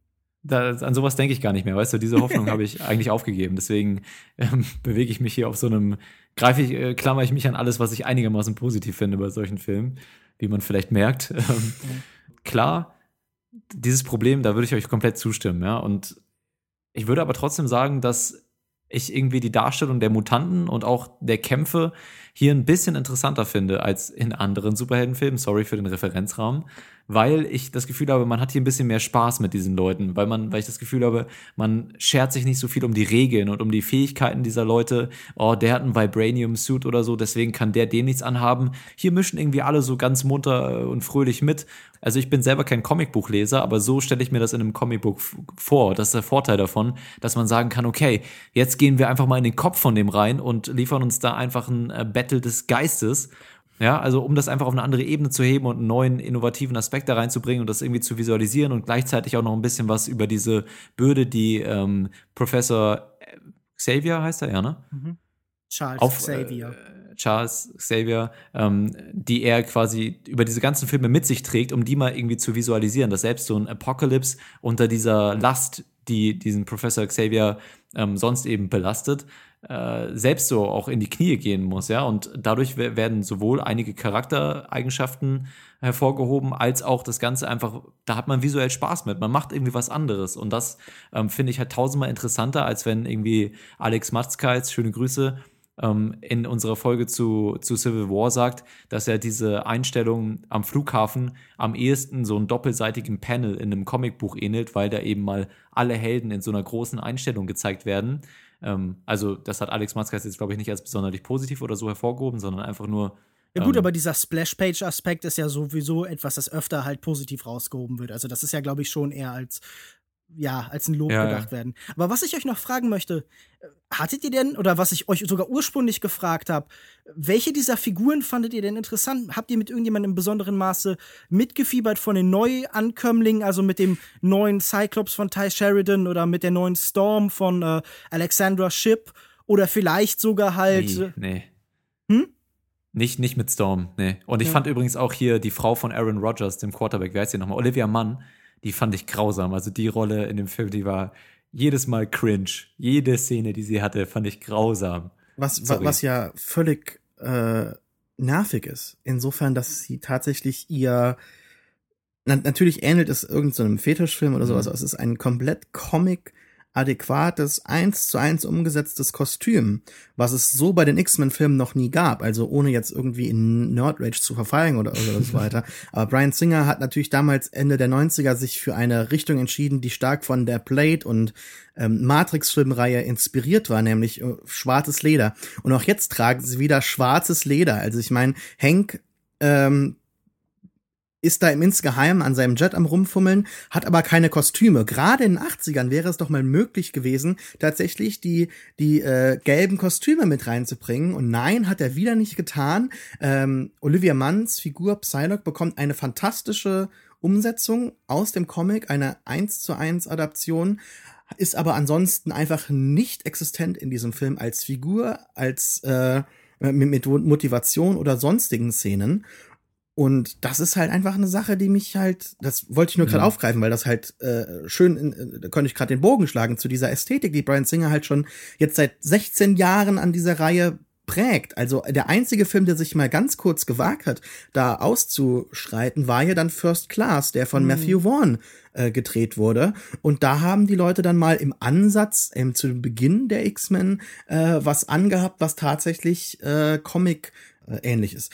Und ohne jetzt wieder erneut diesen Referenzrahmen äh, zu involvieren, Schäm es ist dich, ja, schäm es ist dich. ja schon so, es tut mir leid, dass ähm, die Avengers oder die, die Marvel Studios Filme halt auch dadurch brillieren, dass sie halt ihre Figuren ernst nehmen und halt auch das Kostüm ernst nehmen. Also und halt ganz mühelos Figuren inzwischen einführen können, uh, minimale Motivation, einfache ähm, Kontextualisierung von zum Beispiel jetzt Chala, also Black Panther, aber der hat ja ein fantastisches Kostüm, das eins zu eins umgesetzt wurde. Und da sieht man halt einfach, dass Marvel doch schon am Ende des Tages vielleicht oberflächlich agiert, aber seine Figuren zumindest, er zumindest insofern ernst nimmt, als dass sie dann auf dem auf der Leinwand nicht nur entweder eine, eine, eine, einen Charakter kriegen, der ihrem Comic-Vorbild halt ähnelt und nicht nur ein Kostüm haben, das den, dem Comic-Vorbild ähnelt, sondern halt beides irgendwie schaffen. Das ist zwar dann in, in, im, am Ende immer ein Kompromiss und Mittelweg, der nicht unbedingt spannend ist, aber ich glaube, Comic-Fans doch mehr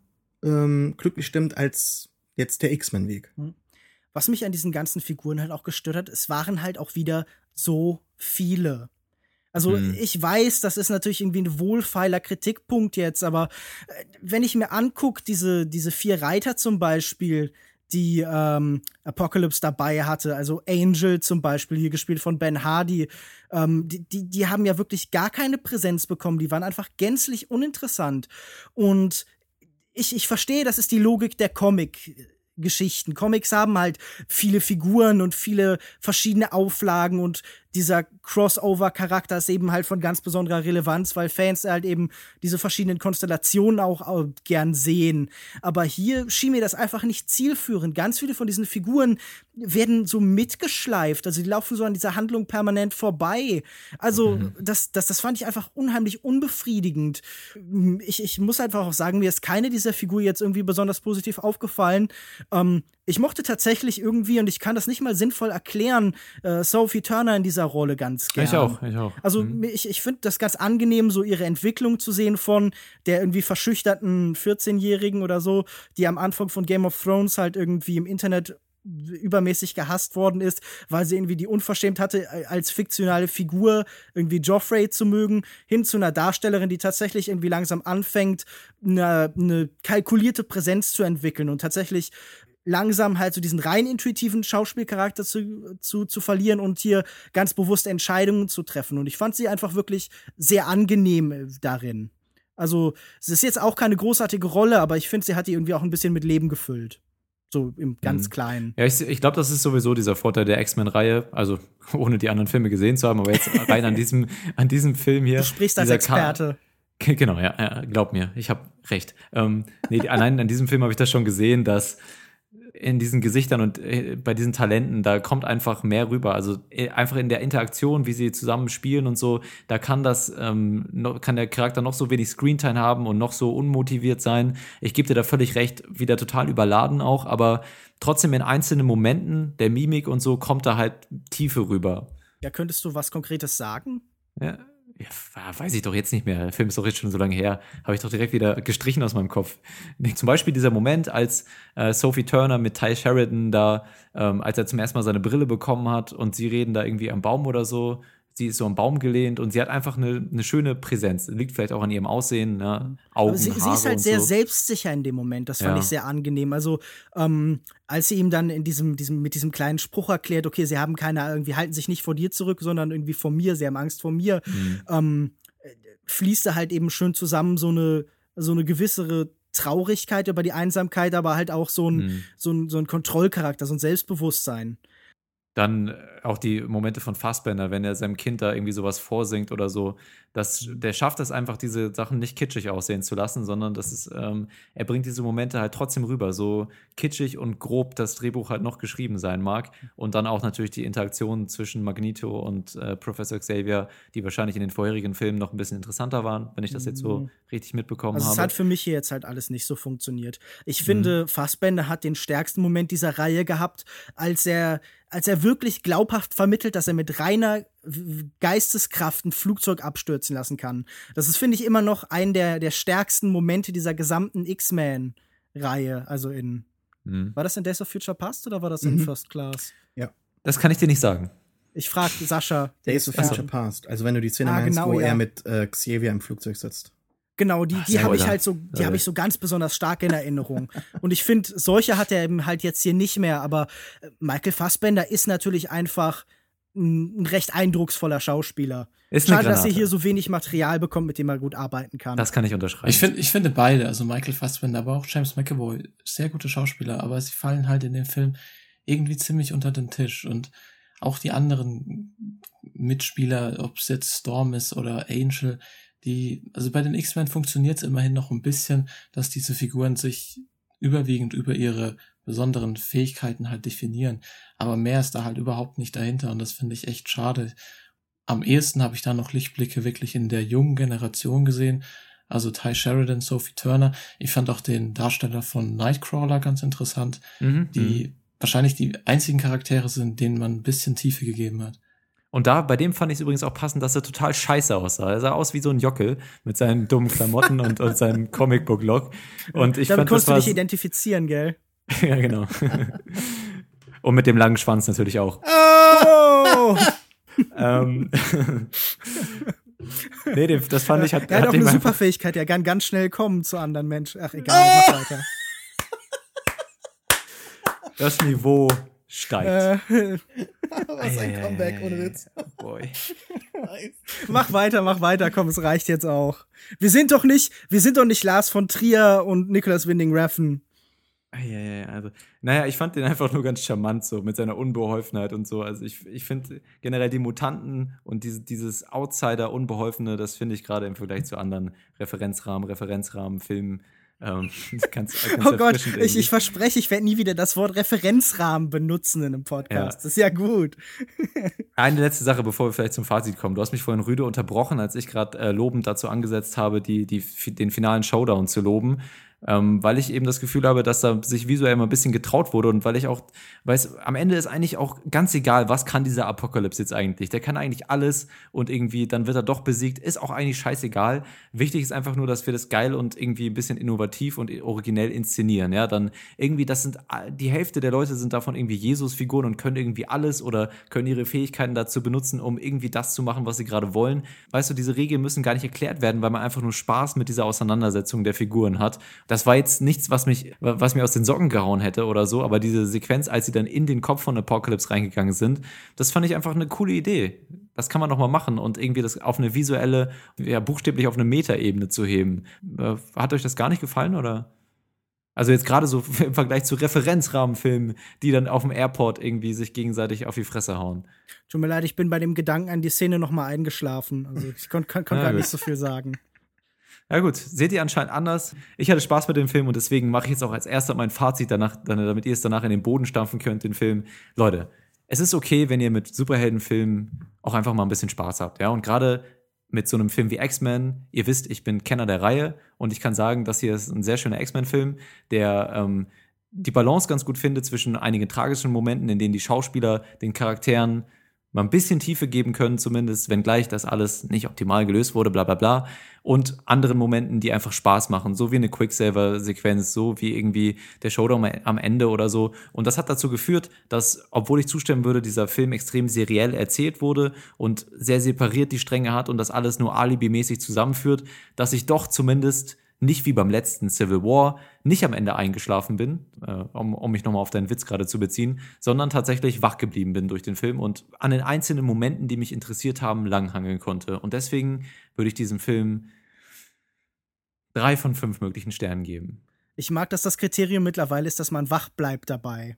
Ja, das ist, das ist mein Anspruch an Superheldenfilme im Moment. Das Mach ist ich ja auch schon mal Hehl etwas.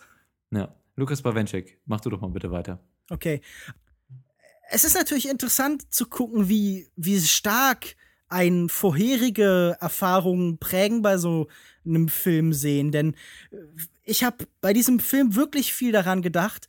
Die ersten beiden X-Men-Filme mochte ich, also die ersten beiden neuen X-Men-Filme, mochte ich wirklich sehr, sehr gern. Ich hatte sehr viel Spaß mit denen. Und die waren für mich wirklich immer so Glanzlichter im von mir so oft äh, einfach blindlings abgewatschten Superhelden-Genre. Und jetzt kommt da dieser Dritte dahin und und bietet genau das, was die anderen halt auch machen und ist halt so ein Absturz aus aus einer Reihe, die halt wirklich vorher gut funktioniert hat, die immer wieder interessante Ideen hatte beim Erzählen und die genau diese jetzt eben nicht mehr entwickelt. Und ich habe halt auch wirklich das Gefühl hab, schon wieder der scheiß Weltuntergang, schon wieder Figuren, die halt irgendwie sich mit mit bunten Pixeln bewerfen und am Ende ist halt irgendwie alles gut und zwischendurch haben wir so ein bisschen Seifenoper und und und Leute lachen zweimal komisch. Und ich war halt echt so, ich habe da keinen Bock mehr drauf, vor allen Dingen, weil ich jetzt auch merke, ich wiederhole mich einfach, wenn ich über diese Filme rede. Ich sag jedes Mal wieder das Gleiche. Ich sag, oh, die sind überladen, oh, die, die haben halt zu viele Figuren, die wissen nicht richtig, was sie erzählen sollen, die sind konfus und durcheinander, die schaffen es nicht, ihre eigentlich interessante Thematik sinnvoll umzusetzen. Ich, ich möchte halt wieder Filme haben, zu denen ich was Interessantes zu sagen habe, dieses Erlauben, was Interessantes über sie zu sagen.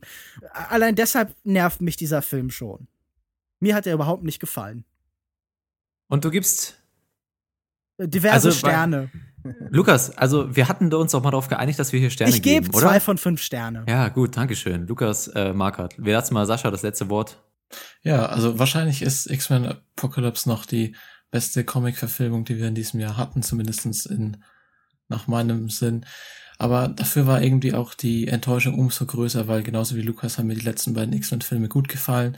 Und das war hier wirklich, ich glaube, ich habe es Anfang des Jahres mal irgendwo gesagt, die einzige Comic-Verfilmung, auf die ich mich tatsächlich gefreut habe dieses Jahr. Und ich habe gedacht, der Film kann vielleicht noch anknüpfen an die letzten beiden Filme, aber dem war halt überhaupt nicht so. Und deswegen, ja, war ich super enttäuscht.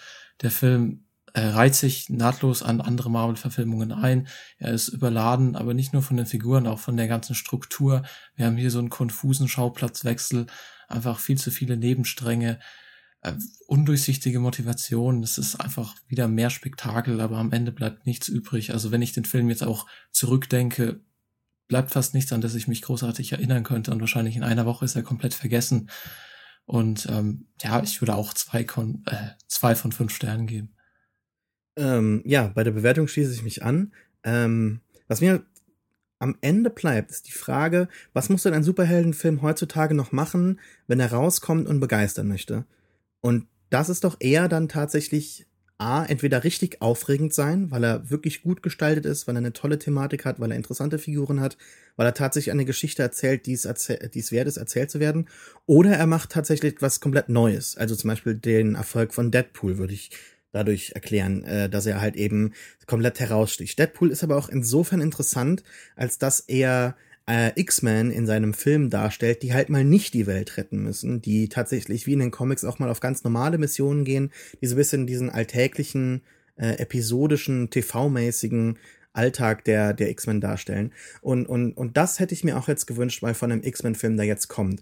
Und das hat Apocalypse, wie halt eben im Namen schon steht, überhaupt nicht geleistet. Also wir hatten First Class, wo gezeigt wurde, dass man auch die Vergangenheit äh, mit den Superhelden interessant vermischen kann. Dann hatten wir Days of Future Past.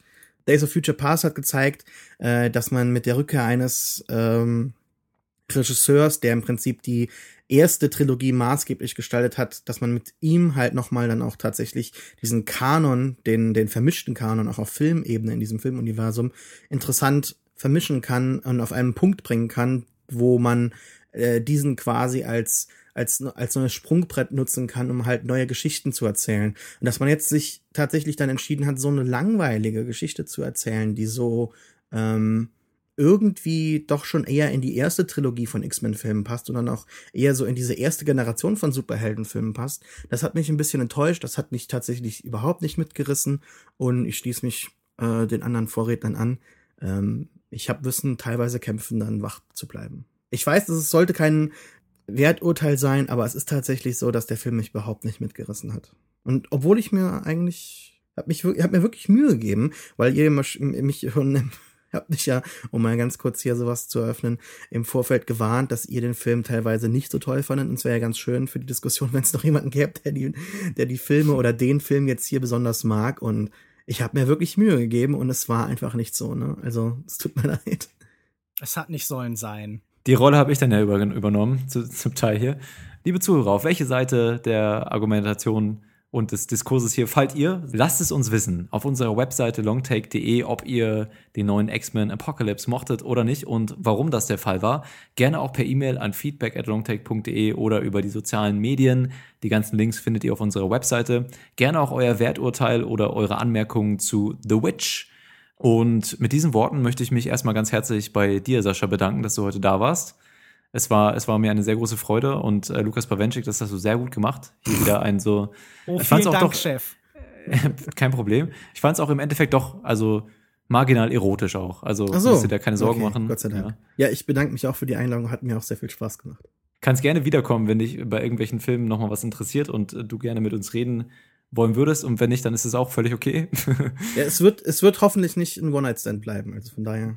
Wie wär's denn Ich habe irgendwie, ich hab jetzt schon ein bisschen Gefühle entwickelt. wie wär's denn zu High Rise? Ich glaube nämlich, da hast du zum Beispiel eine sehr andere Meinung als ich. Ach ja, okay. Das, Der kommt ja auch Ende nächsten Monat ins Kino. Das wäre doch zum Beispiel ein guter Anlass, um nochmal miteinander zu das wäre sprechen. tatsächlich vielleicht eine Idee.